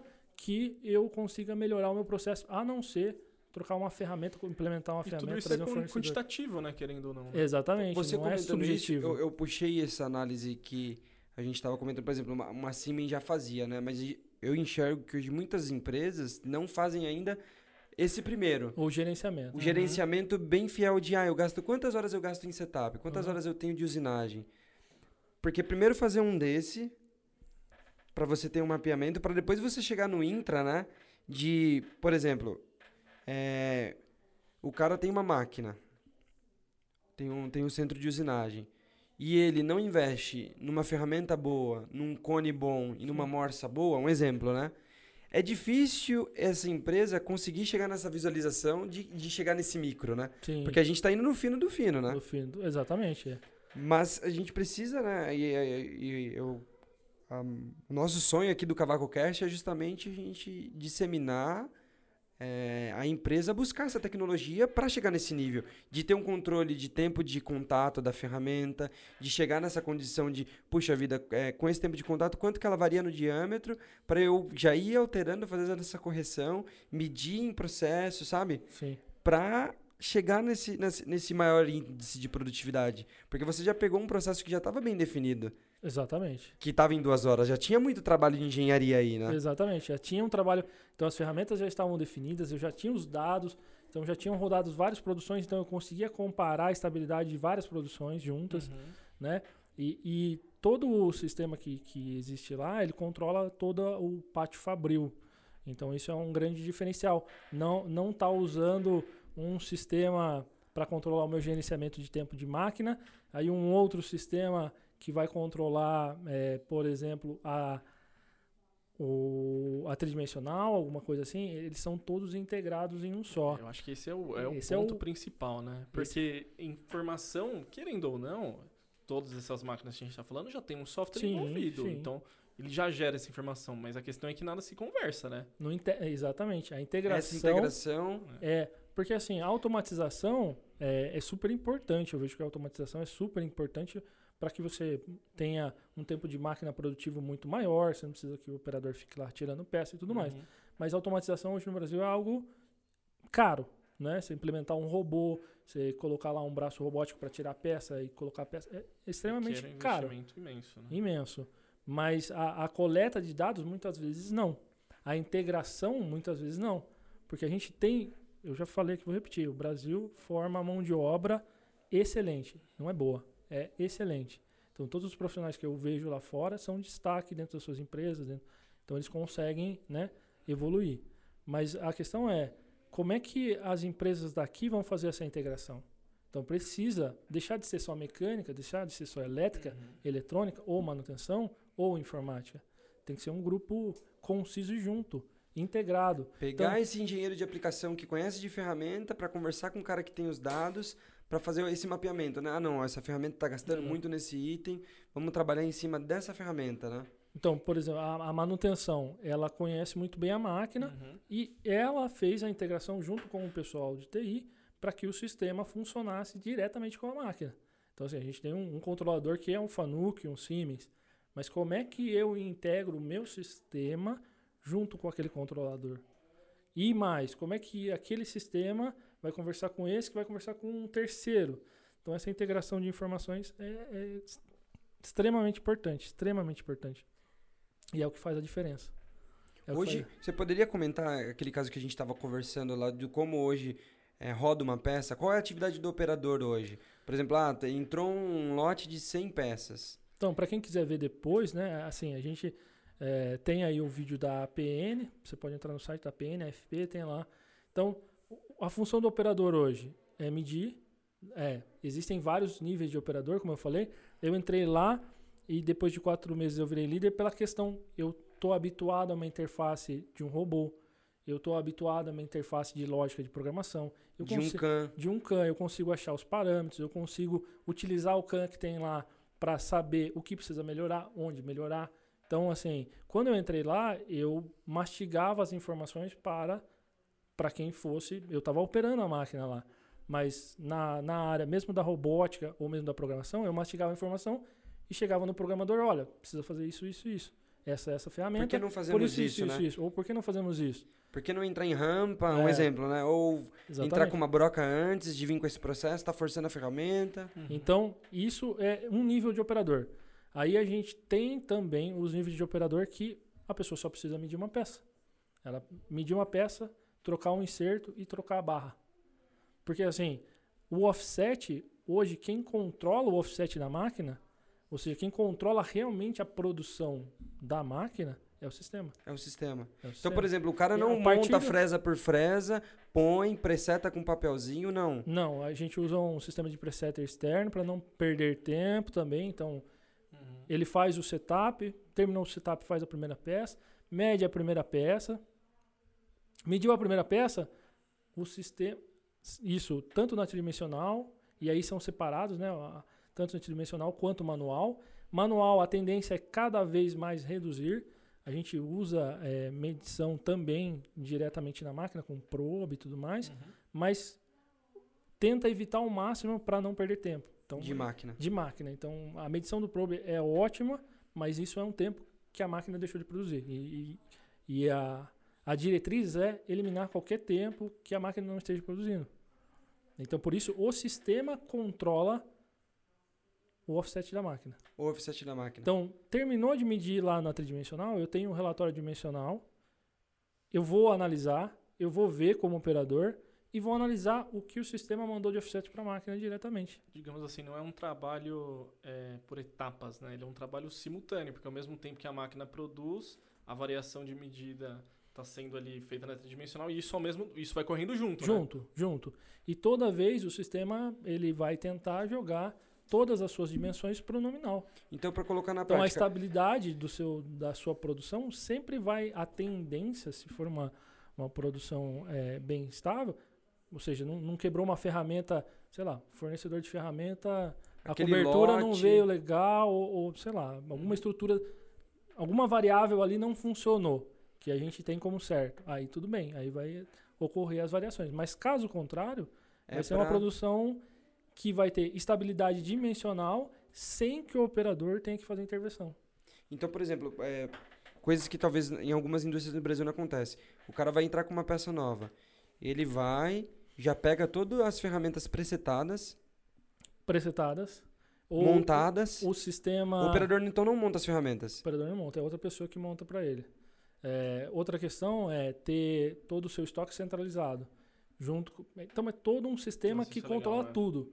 Por exemplo, quando eu vou puxar um projeto, não importa a peça que for, eu tenho todas as informações, Quais tudo lá, ferramentas vão usar? tudo. Qual o balanço, comprimento? E a pessoa que vai montar isso tem um acesso a isso. E ela tira de um estoque centralizado, Uhum. identificado. Então, assim, é, é rápido a questão de você montar um setup, por exemplo. Então o setup é rápido. das- da- por exemplo, as ferramentas. O operador pega, ele já pega já com uma etiqueta com os comprimentos de balanço. Tudo. Ele tem que preencher na máquina ou vocês já, já fazem Não. isso para ele? Quando o cara mede, já vai pro projeto direto. Já vai pro projeto. Você Então o cara que- nem precisa inserir na tabela de Não. ferramenta. Toda vez que você pergunta, ele dá, um, dá uma risadinha, né? Que tá É, tudo dá uma ali, ó. Tudo mastigadinho, né? Pra quê, pô? Não, o, o cara não precisa ficar lá digitando, não, ferramenta Não, T1, passou. Não. diâmetro tal, Mas, não, já mas, vai... mas quando eu entrei lá, é isso que, eu, que, que é o bacana. Não foi um processo já pronto lá. Foi um trabalho muito árduo. Eu tô lá Uhum. faz dois anos. E quando eu comecei lá, vinha uma etiqueta, por exemplo, há dois anos atrás, vinha uma etiqueta com um QR Code. A Uhum. ferramenta estava medida. Então, o meu trabalho era fazer o quê? Pum, escanear todas as ferramentas. Eu colocava lá na posição de offset T1, pegava a lista de ferramentas que estava ali e vinha escaneando todos os QR codes. Tum, tum, tum, tum. já era bem mais rápido. Já né? era mais Tem cara rápido. que digita na mão, hein? Sim. Tem cara que digita na mão. Então, assim, já era um processo rápido. Mas entre, é, Porque você ainda, tinha, você ainda tinha que usar o QR Code, né? entre, entre usar o scanner e vir direto do projeto, é melhor vir direto do projeto, é mais rápido. Certeza, né? né? A gente não perde tempo. Então, você fala assim, não, mas você deixou de perder quanto tempo? Mas a indústria, a cada segundo na usinagem, cara, é muita coisa. Então, assim, Porque se você quer você ser põe isso ano, em uma máquina. muito você gastava, agregado, né? você gastava é, um exemplo, né, montando ferramentas mil vezes no ano. Em uma máquina. Coloca isso em 100 máquinas. E no ar, na, na, na- Coloca isso E aquilo, né? São 100, mas e depende muito também das 100 horas que você tá falen- fazendo, né? 100 horas usinando um titânio são muito diferentes de 100 horas usinando um alumínio, digamos assim, Exatamente. questão de valor, né? São agregado. ferramentas mais caras. A máquina se comporta de uma forma diferente, o valor do material, ali, então tudo tá envolvido, né? E, e como trabalha aeroespacial lá, é, é exatamente isso. Tem muitos setups, não é, são, são Uhum. setups contínuos. Então, a gente acaba ganhando muito na questão do setup. Então as máquinas 50 de vocês é comum ter duplo pallet. É, sim, todas Sim, têm. todas têm. Todas têm. Pra e- otimizar tempo de hora usinando. Tem O que estar total. saindo cavaco. Uhum, Cavaco, Tem cavaco, cavaco. Assim, a, a, a intenção é que o monitoramento esteja a 100%. Então, não está 100%, por que, que não rodou a 100% essa, essa, esse projeto? Por que, que o índice, né, quando a gente trabalha, é 85% desse projeto? Então, isso é uma parte do gerenciamento que você tinha falado, que as empresas, ah, muitas delas já fazem aqui. Mas A solução para isso é esse Big Data, que demanda tanto extração muita de dados, quanto pessoas trabalhando junto de diversas áreas, e não uma só. Para Tipo, poder chegar Por exemplo, na melhor aí solução. a gente tá falando desde essa linha de ferramenta lá que o cara tá presetando, já tá comunicando direto com o CAN que tá comunicando com a máquina. Provavelmente o CAN de vocês não é o deve ter o, o banco de dados. É, eu digo assim, não- não com- comunicando, mas tem uma interface comunicando tudo isso, né? Tem uma interface comunicando. Mas eu acredito, que- vou dar um exemplo, né? Tem muitas empresas hoje que não tem o banco de dados do CAN. Mas é que Joinha, acho, né? É que eu acho que, até para para exemplificar o que ele disse, é, vamos pensar assim: a gente tem um, um produto e a gente está alimentando por informações de diversos cantos. Então a gente vem da usinagem, vem do projeto, vem de... e a questão é. O que é um problema em um canto pode não ser um problema no outro. Só que como todas estão, estão sendo colocadas no mesmo lugar, você sabe que talvez vamos colocar isso em, em coisas reais, talvez o projetista fazer isso e perder mais tempo nessa etapa do processo, no final vale a pena porque ele ganha em um outro. Então é sempre essa análise, né? Onde você, onde você gasta mais tempo, onde que vale, a- vale a pena ter esse esforço, né? Exatamente. Você tem o tudo, tudo, tudo- toda a informação junta, né? Você tem a informação centralizada e essa análise é a mais importante justamente por isso. As, as empresas não enxergam que gastar tempo no, no extrair informação na vai engenharia, render, no PD, né? Sim. né? Então, assim, tá, eu extraí informação, aquilo que você falou. E agora, o que eu faço? Eu preciso atuar nela, né? Eu preciso atuar. Então, Então, você, um, um exemplo você tem simples, um né? índice de, de, de eficiência. Por que, que é 85% o seu índice de eficiência naquela máquina ou naquele projeto? Porque como Então- não ter o comparativo influencia Exato. muito, né? Porque lá é instantâneo. A questão é, lá, é, né, na empresa que eu estou trabalhando, não é todas as empresas, tem outras quatro ou cinco empresas que eu sei que estão Que estão trabalhando nessa nível. linha Uhum. né, de automatização e de eh, lá na cidade de Quebec. Eu não conheço todo o, o Canadá, mas na cidade de Quebec, quatro ou cinco empresas, o que eu já acho muito, porque se você pensar na- no nível de produção que elas fazem é grande, Uhum. é, mas é instantâneo. Não Só para tá- dar uma dimensão, pessoal, quantos funcionários tem hoje na PN? Ah, deve ter uns 200 funcionários, 200 e pouco. 200 É. e... Tá. Deve ter uma média de 250 funcionários, eu acho. Se Estamos falando de uma empresa de 250 funcionários, uma indústria aeroespacial que não é um produto de grandes lotes de volume, né? Uhum. É, tem um produto próprio lá, então por isso tem uma, um- uma quantidade de pessoas que faz a montagem de um produto próprio. Mas dentro da usinagem, é, eu faço a gestão de sete, oito pessoas só. Só oito pessoas. Só oito pessoas. Quantas máquinas? A gente deve ter um pátio lá com umas 15, 16 máquinas. Então, um operador para cada duas máquinas. Ou mais. Porque assim, a intenção é ser um operador ser capaz de ficar em três ou quatro máquinas ao mesmo tempo. Um operador para três a quatro máquinas. E a gente está falando de um produto complexo, aeroespacial, no mínimo duas máquinas.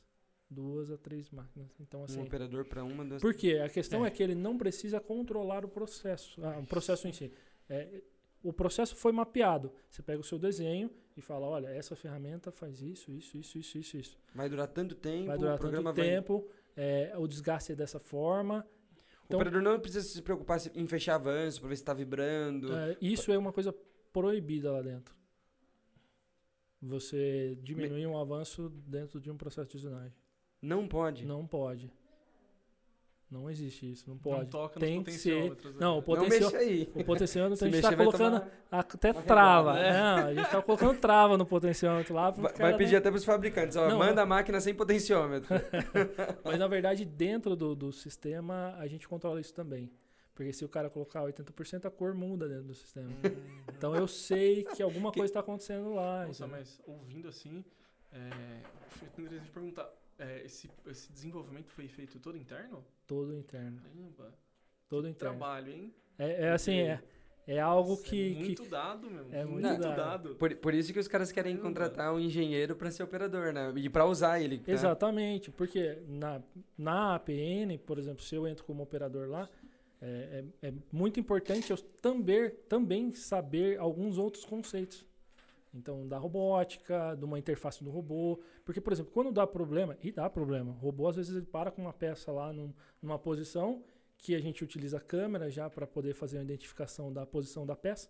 Então a peça caiu numa parte da, eh, de uma bandeja, mas para identificar a peça a gente usa a câmera e o robô se posiciona a partir disso. Nessa lógica de, de automação. Só que às vezes tá suja a bandeja, alguma coisa aconteceu e ele não conseguiu enxergar. Parou.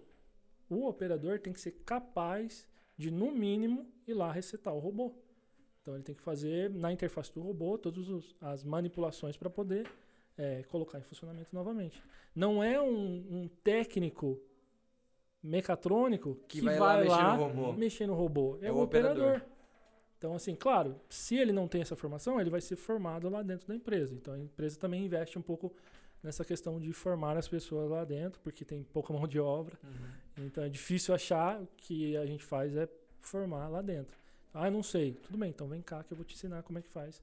É, como é que funciona a interface, a lógica. Paraná.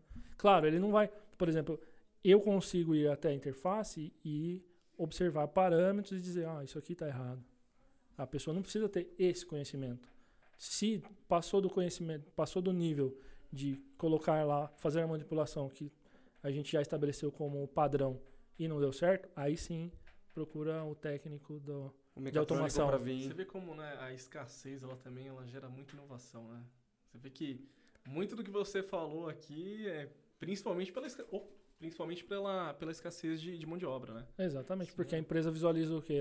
Se eu ficar dependendo toda hora da mão de obra, é, eu não consigo uma alta produtividade. Uhum. Então, assim, é melhor... Preciso de autonomia, preciso desenvolver... autonomia para os processos. Skills, novas skills. Isso gera, pode gerar uma impressão de que vai abolir o emprego de várias pessoas. Uhum. Na verdade, é o que eu falo, as empresas têm que se adaptar a novos negócios, assim como nós temos que adaptar a novas profissões. Então hoje eu faço a análise não só porque ah, não, você vai querer trabalhar com TI, não.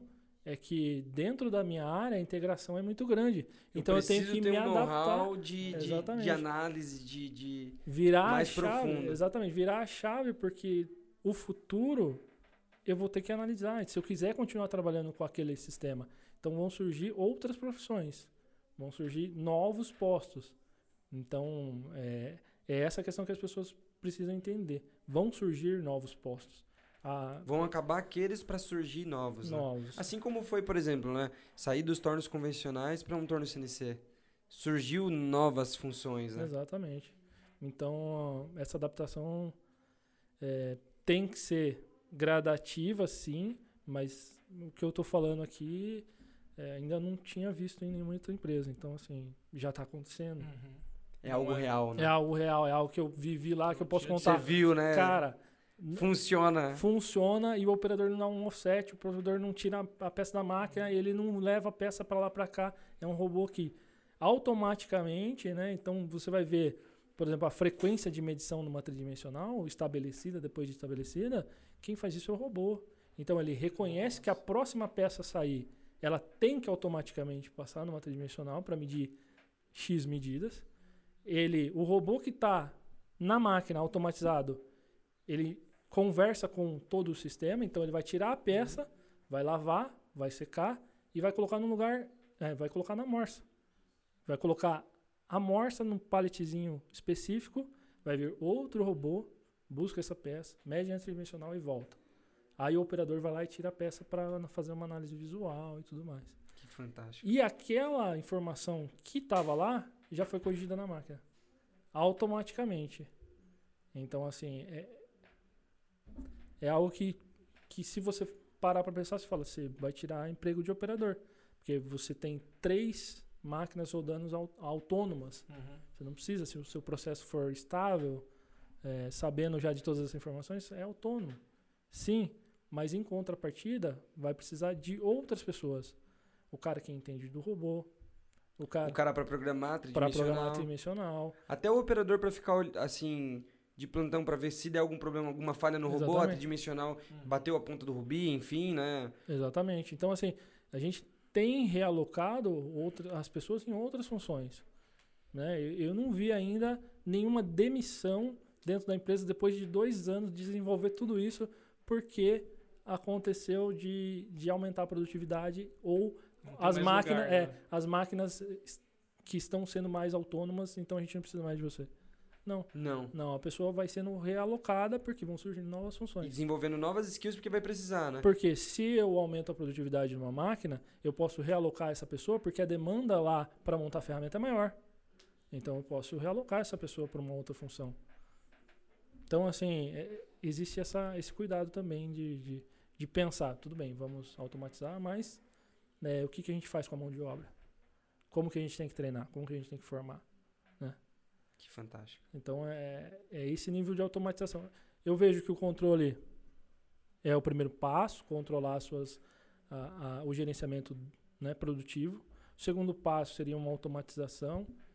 Aí você entra com robô e todas essas condições para aumentar sua produtividade, para que você tenha o máximo né, de peças produzindo. O terceiro passo seria é, investir forte nesse Big Data que a gente chama, para que você tenha controle do seu processo E integre as e integrar soluções. as soluções. É, Perfeito. Eu acho que esse é o caminho para que a indústria fale assim, não, é, eu, hoje eu produzo como uma indústria 4.0. E acho que a partir daí é basic- basicamente só inovação interna ali, né? Melhoria de processo. Sim. Análises pontuais. né? É. Fantástico. Hoje, por exemplo, a nova implementação que está... Tá, é, todo o processo de bancada está sendo automatizado. Então, todo o processo de rebarbamento que ainda existe, não tem como a gente eliminar esse fator humano, está sendo automatizado.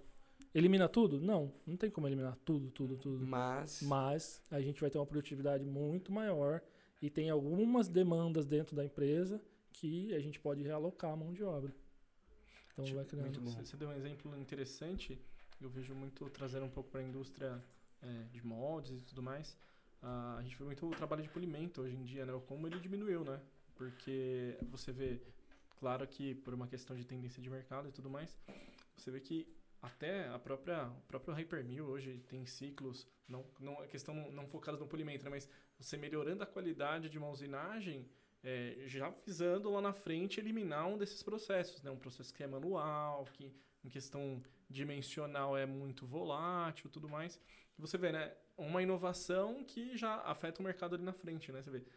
Hoje em dia, para moldes ah, de alta precisão, é, a gente consegue chegar numa qualidade de um fresado que não precisa de um polimento, né? Exatamente. Coisa que há tempos atrás a gente não, não era possível. nunca pensaria. não é né? possível. Mas fantástico, muito Ele- bom, muito bom, muito bom, Leandro, ter essa, esse overv- overview, né, do como é uma empresa no Canadá, de uma empresa que está nesse core, assim, de indústria 4.0, algo real, algo que você está vendo que, que tá acontecendo e está funcionando. E pra gente chegar no, no fim desse bate-papo, que foi incrível, foi fantástico, queria entender quais são os seus hobbies no Canadá, como tá a rotina com comida, com... tá jogando bola, agora não tem... Pessoal, né? Agora o pessoal, é. Agora o pessoal, como, como tá lá? É, o que você faz de hobby? Já esquiou? Já fez boneco de neve? Olha, a neve é um desafio, realmente. Então, essa, essa questão da adaptação com a neve é, é um pouco complicado no começo, mas assim, é, Não é aquele sonho? Todo mundo fala, ah, neve, que sonho tanto com a neve. Sonho do Não é da essa maravilha, hora, não? Né? é exatamente, exatamente. Tipo, A primeira meia hora, o primeiro dia é É lindo. lindo, né? Aí Tudo branquinho. tudo branquinho você pisa e tal, se joga na neve. Lindo. que eles esquecem, esquecem de falar que o, que o inverno também acaba, né? Porque É. quando começa o derretimento da neve, vira um salseiro, né? Na, na verdade, eles colocam muito sal durante o inverno inteiro. Ah. Então, assim, é, é tipo uma lama mesmo Uhum. nas pistas. A estrutura é muito bem preparada, a segurança é incrível, é, mas esses desafios que a gente encontra, por exemplo, da neve, você tem que levantar meia hora quando neva mesmo, assim. Uhum. Você levanta meia hora para você pegar uma pazinha no seu carro ou em casa e você ficar lá tirando neve, cara, ou raspando. O pior é raspar o gelo. Raspar o gelo é pior. Pior. Raspar raspar, o gelo. Raspar é porque cria aquela película no vidro de gelo congelado. E aquilo pra você tirar, cara, isso, a gente usa um raspador e fica lá raspando sem parar. Tipo, você acordou meia hora antes. É, o pessoal reclama de limar aí lá no Senai, vai raspar gelo lá pra você ver, cara. Todo dia. Todo dia no inverno. Então, assim, e, e são períodos assim, o inverno mais rigoroso é uns quatro meses. Quatro meses. É, três a quatro meses e dois meses que são a transição, o inverno mais brando, assim, e tudo mais. Qual que é a temperatura, assim, mais comum? Mais comum entre, ah, eu acho que entre zero e menos 10 é o mais comum ali. Isso menos em 15. Quebec, Zero e né? menos 10. É, não- sei que em Calgary é bem mais frio, né? É. É, não, Calgary é mais frio que o Calgary é Quebec. mais frio, é. Zero e menos 10, hein? Pra quem não gosta de frio, hein? Ó. É, E, e- então- e lembrando que esse, esse tá bom, né? É, não, do- esse é o do inverno legal. legal. É inverno legal. Aí quando é, são extremos, assim, não tem todo dia isso, o pessoal fica, nossa, mas menos 30, é, menos 30, menos 35. É assim, é o, é o fora da curva, não é. Mas é, o seu carro não pega. Puxa vida. De repente, se tem uma bateria mais antiga, a menos 30 a bateria não vai, cara. Não vai. Não vai, não há carro que, que funcione direito, entendeu? É Não, menos 30. esses dias com, com o convidado anterior, ele comentou que ele foi ver. Ele tava na Noruega e foi ver a aurora boreal e tirou o celular pra fora, que estragou o celular, perdeu o celular. Ah, não, a bateria, se você fica usando o seu celular, ela drena no inverno. Então, assim, fora, externo. Uhum. Então, se eu deixo o meu celular sempre comigo e tal. Porque Então você não pode pegar e ficar tirando foto, tirar o iPhone do Pode, bolso. pode, mas assim, ele vai drenar a sua bateria bem rápido quando você fica externo por causa do frio. Então. A qualidade da bateria, a vida Porque, né, útil. calor e energia né, são proporcionais, né, se for pra pensar, né? Então é, é algo assim, esses são os grandes desafios. A comida, eu diria que em Quebec é, não tem diferença nenhuma. Então a gente Não. encontra arroz parecido com o do Brasil, não é Uhum. igual. Claro. Feijão, é, a carne. A carne mais barata lá é a picanha. A picanha mais barata, que A delícia, barata. hein? A contrafilé é mais cara que a picanha lá. O corte não. O pessoal não gosta muito do corte. Com a gordura. Uhum. Igual a gente. Tanto que eu tinha que ir no supermercado, bater no vidro lá do açougue, falar, ó, você tem o corte da tal, que é a picanha? Daí ele falou, não, eu tenho. Daí ele ia lá, pegava e trazia pra mim. Mas é tipo, era a é a mais barata É mesmo. a mais É a barata? mais barata. Olha aí, hein? Que diferença, hein?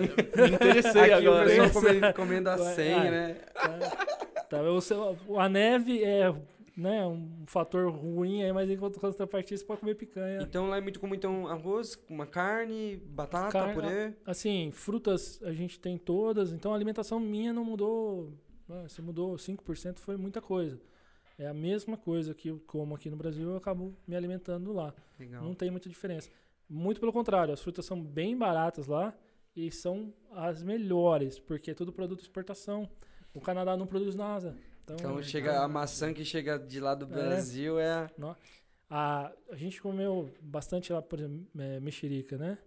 É, vem da África do Sul. Cara, não comi uma mexerica tão doce na minha vida. É Maravilhosa. E barata. E barata pra gente lá. A questão, tipo, mesmo sendo um produto, né, é, importação, Aham. é barato. E hobbies, como que tá os seus hobbies lá? O que, que você faz para nos momentos de lazer, fora o trabalho? Então, a gente, pela segurança lá, o ciclismo é muito legal. Então a gente tem 50 quilômetros de pista pronta para fazer ciclismo na cidade. Que legal. Então, assim, é tudo bem demarcadinho, tudo certinho, pontos de parada, tudo. A, a limpeza lá. Se paga uma taxa de imposto, o que ninguém fala. Se paga uma taxa de imposto muito alta no Canadá. Então o pessoal reclama, ah, o Brasil é, é muito alto o imposto. Não é. A minha visão é que é mal distribuído, somente isso, né? Porque lá você chega a pagar, como eu falei, até 50% dos seus salários para os salários realmente altos. Uhum. Para De 200 mil dólares É, por ano, né? é, 150, eu acho, 200, você acaba pagando 50%. Mas, é, para ter uma sociedade um pouco mais igual.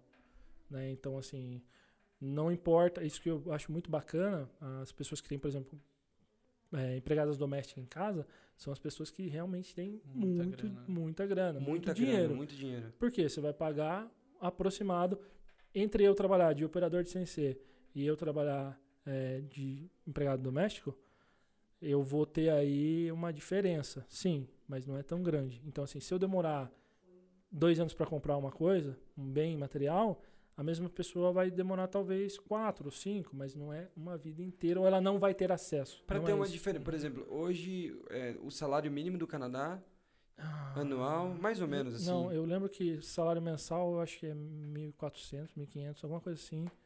No dólares Canadá, dólares, né? canadenses. Não lembro Canadenses. exato. E, e, que é. para ter uma, dif- de uma tá em torno dimensão. de mil dólares, né? Dólares americanos, né? 1.400. Isso. né? Algo- Só pra trazer mais pra... Para para o americano, acho que Uhum. deve estar uns mil, mil e poucos dólares. E quanto, por exemplo, ganharia? Vamos lá, um operador vai vai estar numa faixa de uns 2 mil, 3 mil dólares? Isso é regulamentado pelo governo, então a cada ano muda para quem está saindo daqui para trabalhar para lá. Mas a última vez que eu vi estava entre 19 dólares e 26 dólares a hora. Então, Isso dá. 40 horas, isso vai dar em torno de uns 3 mil dólares. A média, uns 3 mil dólares. 3 mil dólares. Mas aí você tem o desconto de imposto. Então o operador ganha 3 mil dólares e um gerente de fábrica, para ver se tem uma diferença muito grande do gerente pro operador. Mais ou menos assim. Mais ou menos. Então o operador vai ganhar de. A média aí, uns 43 mil, 40 mil dólares por ano. O gerente vai ganhar quase o dobro ou mais. Então o gerente vai ganhar 100 mil dólares. Mas a taxa de imposto que o gerente vai pagar é maior que a do operador. Uhum. Então isso acaba trazendo o salário do gerente mais para perto depois do imposto do do operador. operador. Então você não vê uma distância social muito grande. Não, não, assim. é- O, o restaurante que o gerente vai, o operador Eu- vai também. Não, eu- e eu, já fui comer num dos restaurantes mais caros de, de Quebec, mas é, a questão é, eu posso ir lá. Então, assim, é um- Não é aquele Não, sacrifício. Não é inacessível, né? Não, por exemplo, questão de, de bens de consumo. Aqui o iPhone 13, que a gente Uhum. fala McDonald's, iPhone, porque são marcas conhecidas e, e são valorizadas no mercado. É, mas um iPhone 13 lá, qualquer pessoa pode comprar assim que ele saiu, lançou. Então, eu tô falando qualquer pessoa mesmo O- A empregada doméstica consegue. consegue. Ela vai lá, vai pagar talvez em um ano ou dois anos, se ela quiser, mas ela vai ter assim Uhum. que saiu o telefone. É algo que aqui talvez só gerente e diretores vão ter acesso. Aqui custa é, 13 mil reais, 15 Ah, mil você- reais. você ter é uma algo ideia, assim.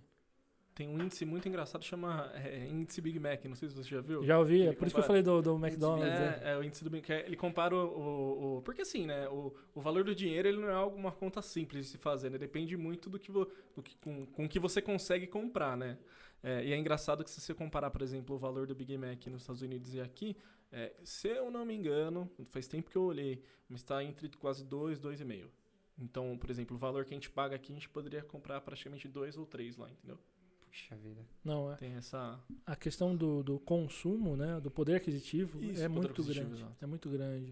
O que você consegue fazer com o salário de operador, com, com empregada doméstica, independente da, da função que você exerça lá, é muito grande. Então, assim, a qualidade de vida é boa para É todo muito mundo. boa. Uhum. É muito boa para todo mundo.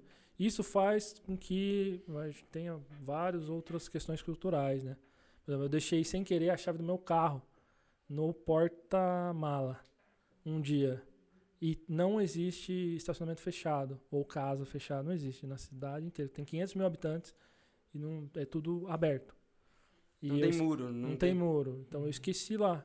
É, primeira coisa que você pensa, perdi o carro, né? Poxa vida, deixei o carro lá com a chave. É, a hora que eu cheguei de manhã, eu procurei a chave em casa, não achei, peguei a reserva. A hora que eu desci, tava no painel elétrico, né? No prédio, tava a minha chave pendurada lá. Que legal. Então alguém passou lá, viu, pegou e falou, ah, deve ser do prédio aqui. Deixou. Colocou lá. Que fantástico. Então, é- é essa questão cultural de tem roubo, tem assassinato, tem, tem Claro, todas né? essas coisas em todo lugar. Mas, Mas é a, a muito incidência é menor. Então, hoje, se uma criança é raptada lá no- na Vila de Quebec, por exemplo, toda a Vila de Quebec recebe no celular uma notificação Uhum. a cada uma hora, duas horas, você começa a receber sem parar a notificação da descrição da criança, a, ou da descrição da pessoa que raptou a criança, alguma coisa assim, porque acontece às vezes Uhum. né, pais que levam os filhos sem autorização das mães, alguma coisa assim, e você recebe no celular, toda a sociedade recebe para ficar a par que existe essa- esse problema lá. Que fantástico. Então, assim, mas os desafios são grandes também, adaptação à cultura. Você vai no é, o idioma, você vai no mecânico. Eu tinha uma base do idioma, mas não para ir num problema mecânico. Uhum. Aí você vai e você fica, e agora, cara? Tô com um problema aqui no motor. Ah, mas que parte? Para você Como descrever. você vai falar, vira brequim, É, biela, é, eu é. acho que é a vela, né? exatamente. Aqui a gente consegue se virar tranquilamente, né? Mas aqui a, a descrição das coisas, às vezes, O dia a dia, o assim, vocabulário é, é uma coisa Pega, né? pega. Não, Mas, mas muito bom. Leandro, encaminhando para os finais, cara, obrigado pela, pela oportunidade de estar aqui com a gente, de ter viajado essas 14 horas só para nos ver. só, pra fazer o Só para fazer o podcast. Mas de coração, obrigado. Foi muito bom, foi muito esclarecedor. E nos encontraremos aí. Foi muito bom, muito bom tê-lo aqui conosco. Com certeza. Ó, obrigado pelo convite de vocês aí. É, é fantástico poder compartilhar. E eu acho que o Brasil tem tudo para ser um, né, uma potência. E eu acho que essa disseminação de informação que vocês estão fazendo aqui é o que leva cada vez mais a indústria a ir para frente, cara. É- E a gente um dia chegar nesse nível, né? É, de, de ser um sim. país é, de primeiro mundo, ter uma cultura melhor, uma condição salarial melhor, uma condição mais igual, né? Sim. Qualidade de vida pra todo mundo, né? Pra todo mundo. Porque não adianta um só ganhar, né? Uhum. Então, mas é fantástico o trabalho de vocês, eu acompanho lá, lá do Canadá, né? Não, não, não posso falar que eu viajei só pra cá, senão os caras falam, nossa, o cara virou rico, vem do Canadá pra cá só pra Só fazer pra um pod- gravar um podcast. podcast, Não, mas tá, foi, ó, tem 50 toalhinhas brancas É. pra ele, água Exigi- da voz. exigência, Perguntamos né? qual, Toalhas qual quentes, picanha, né? é. Que tinha que trazer, porque agora hoje ele só tá comendo picanha. Ele preferiu a 100, que ele falou que Prefer- picanha ele já É. tá... Já tá enjoado, Tá né? enjoado. Hoje, come demais. É, mas é, não, eu só comi costela, porque é muito boa a costela daqui do Brasil, cara, é muito boa.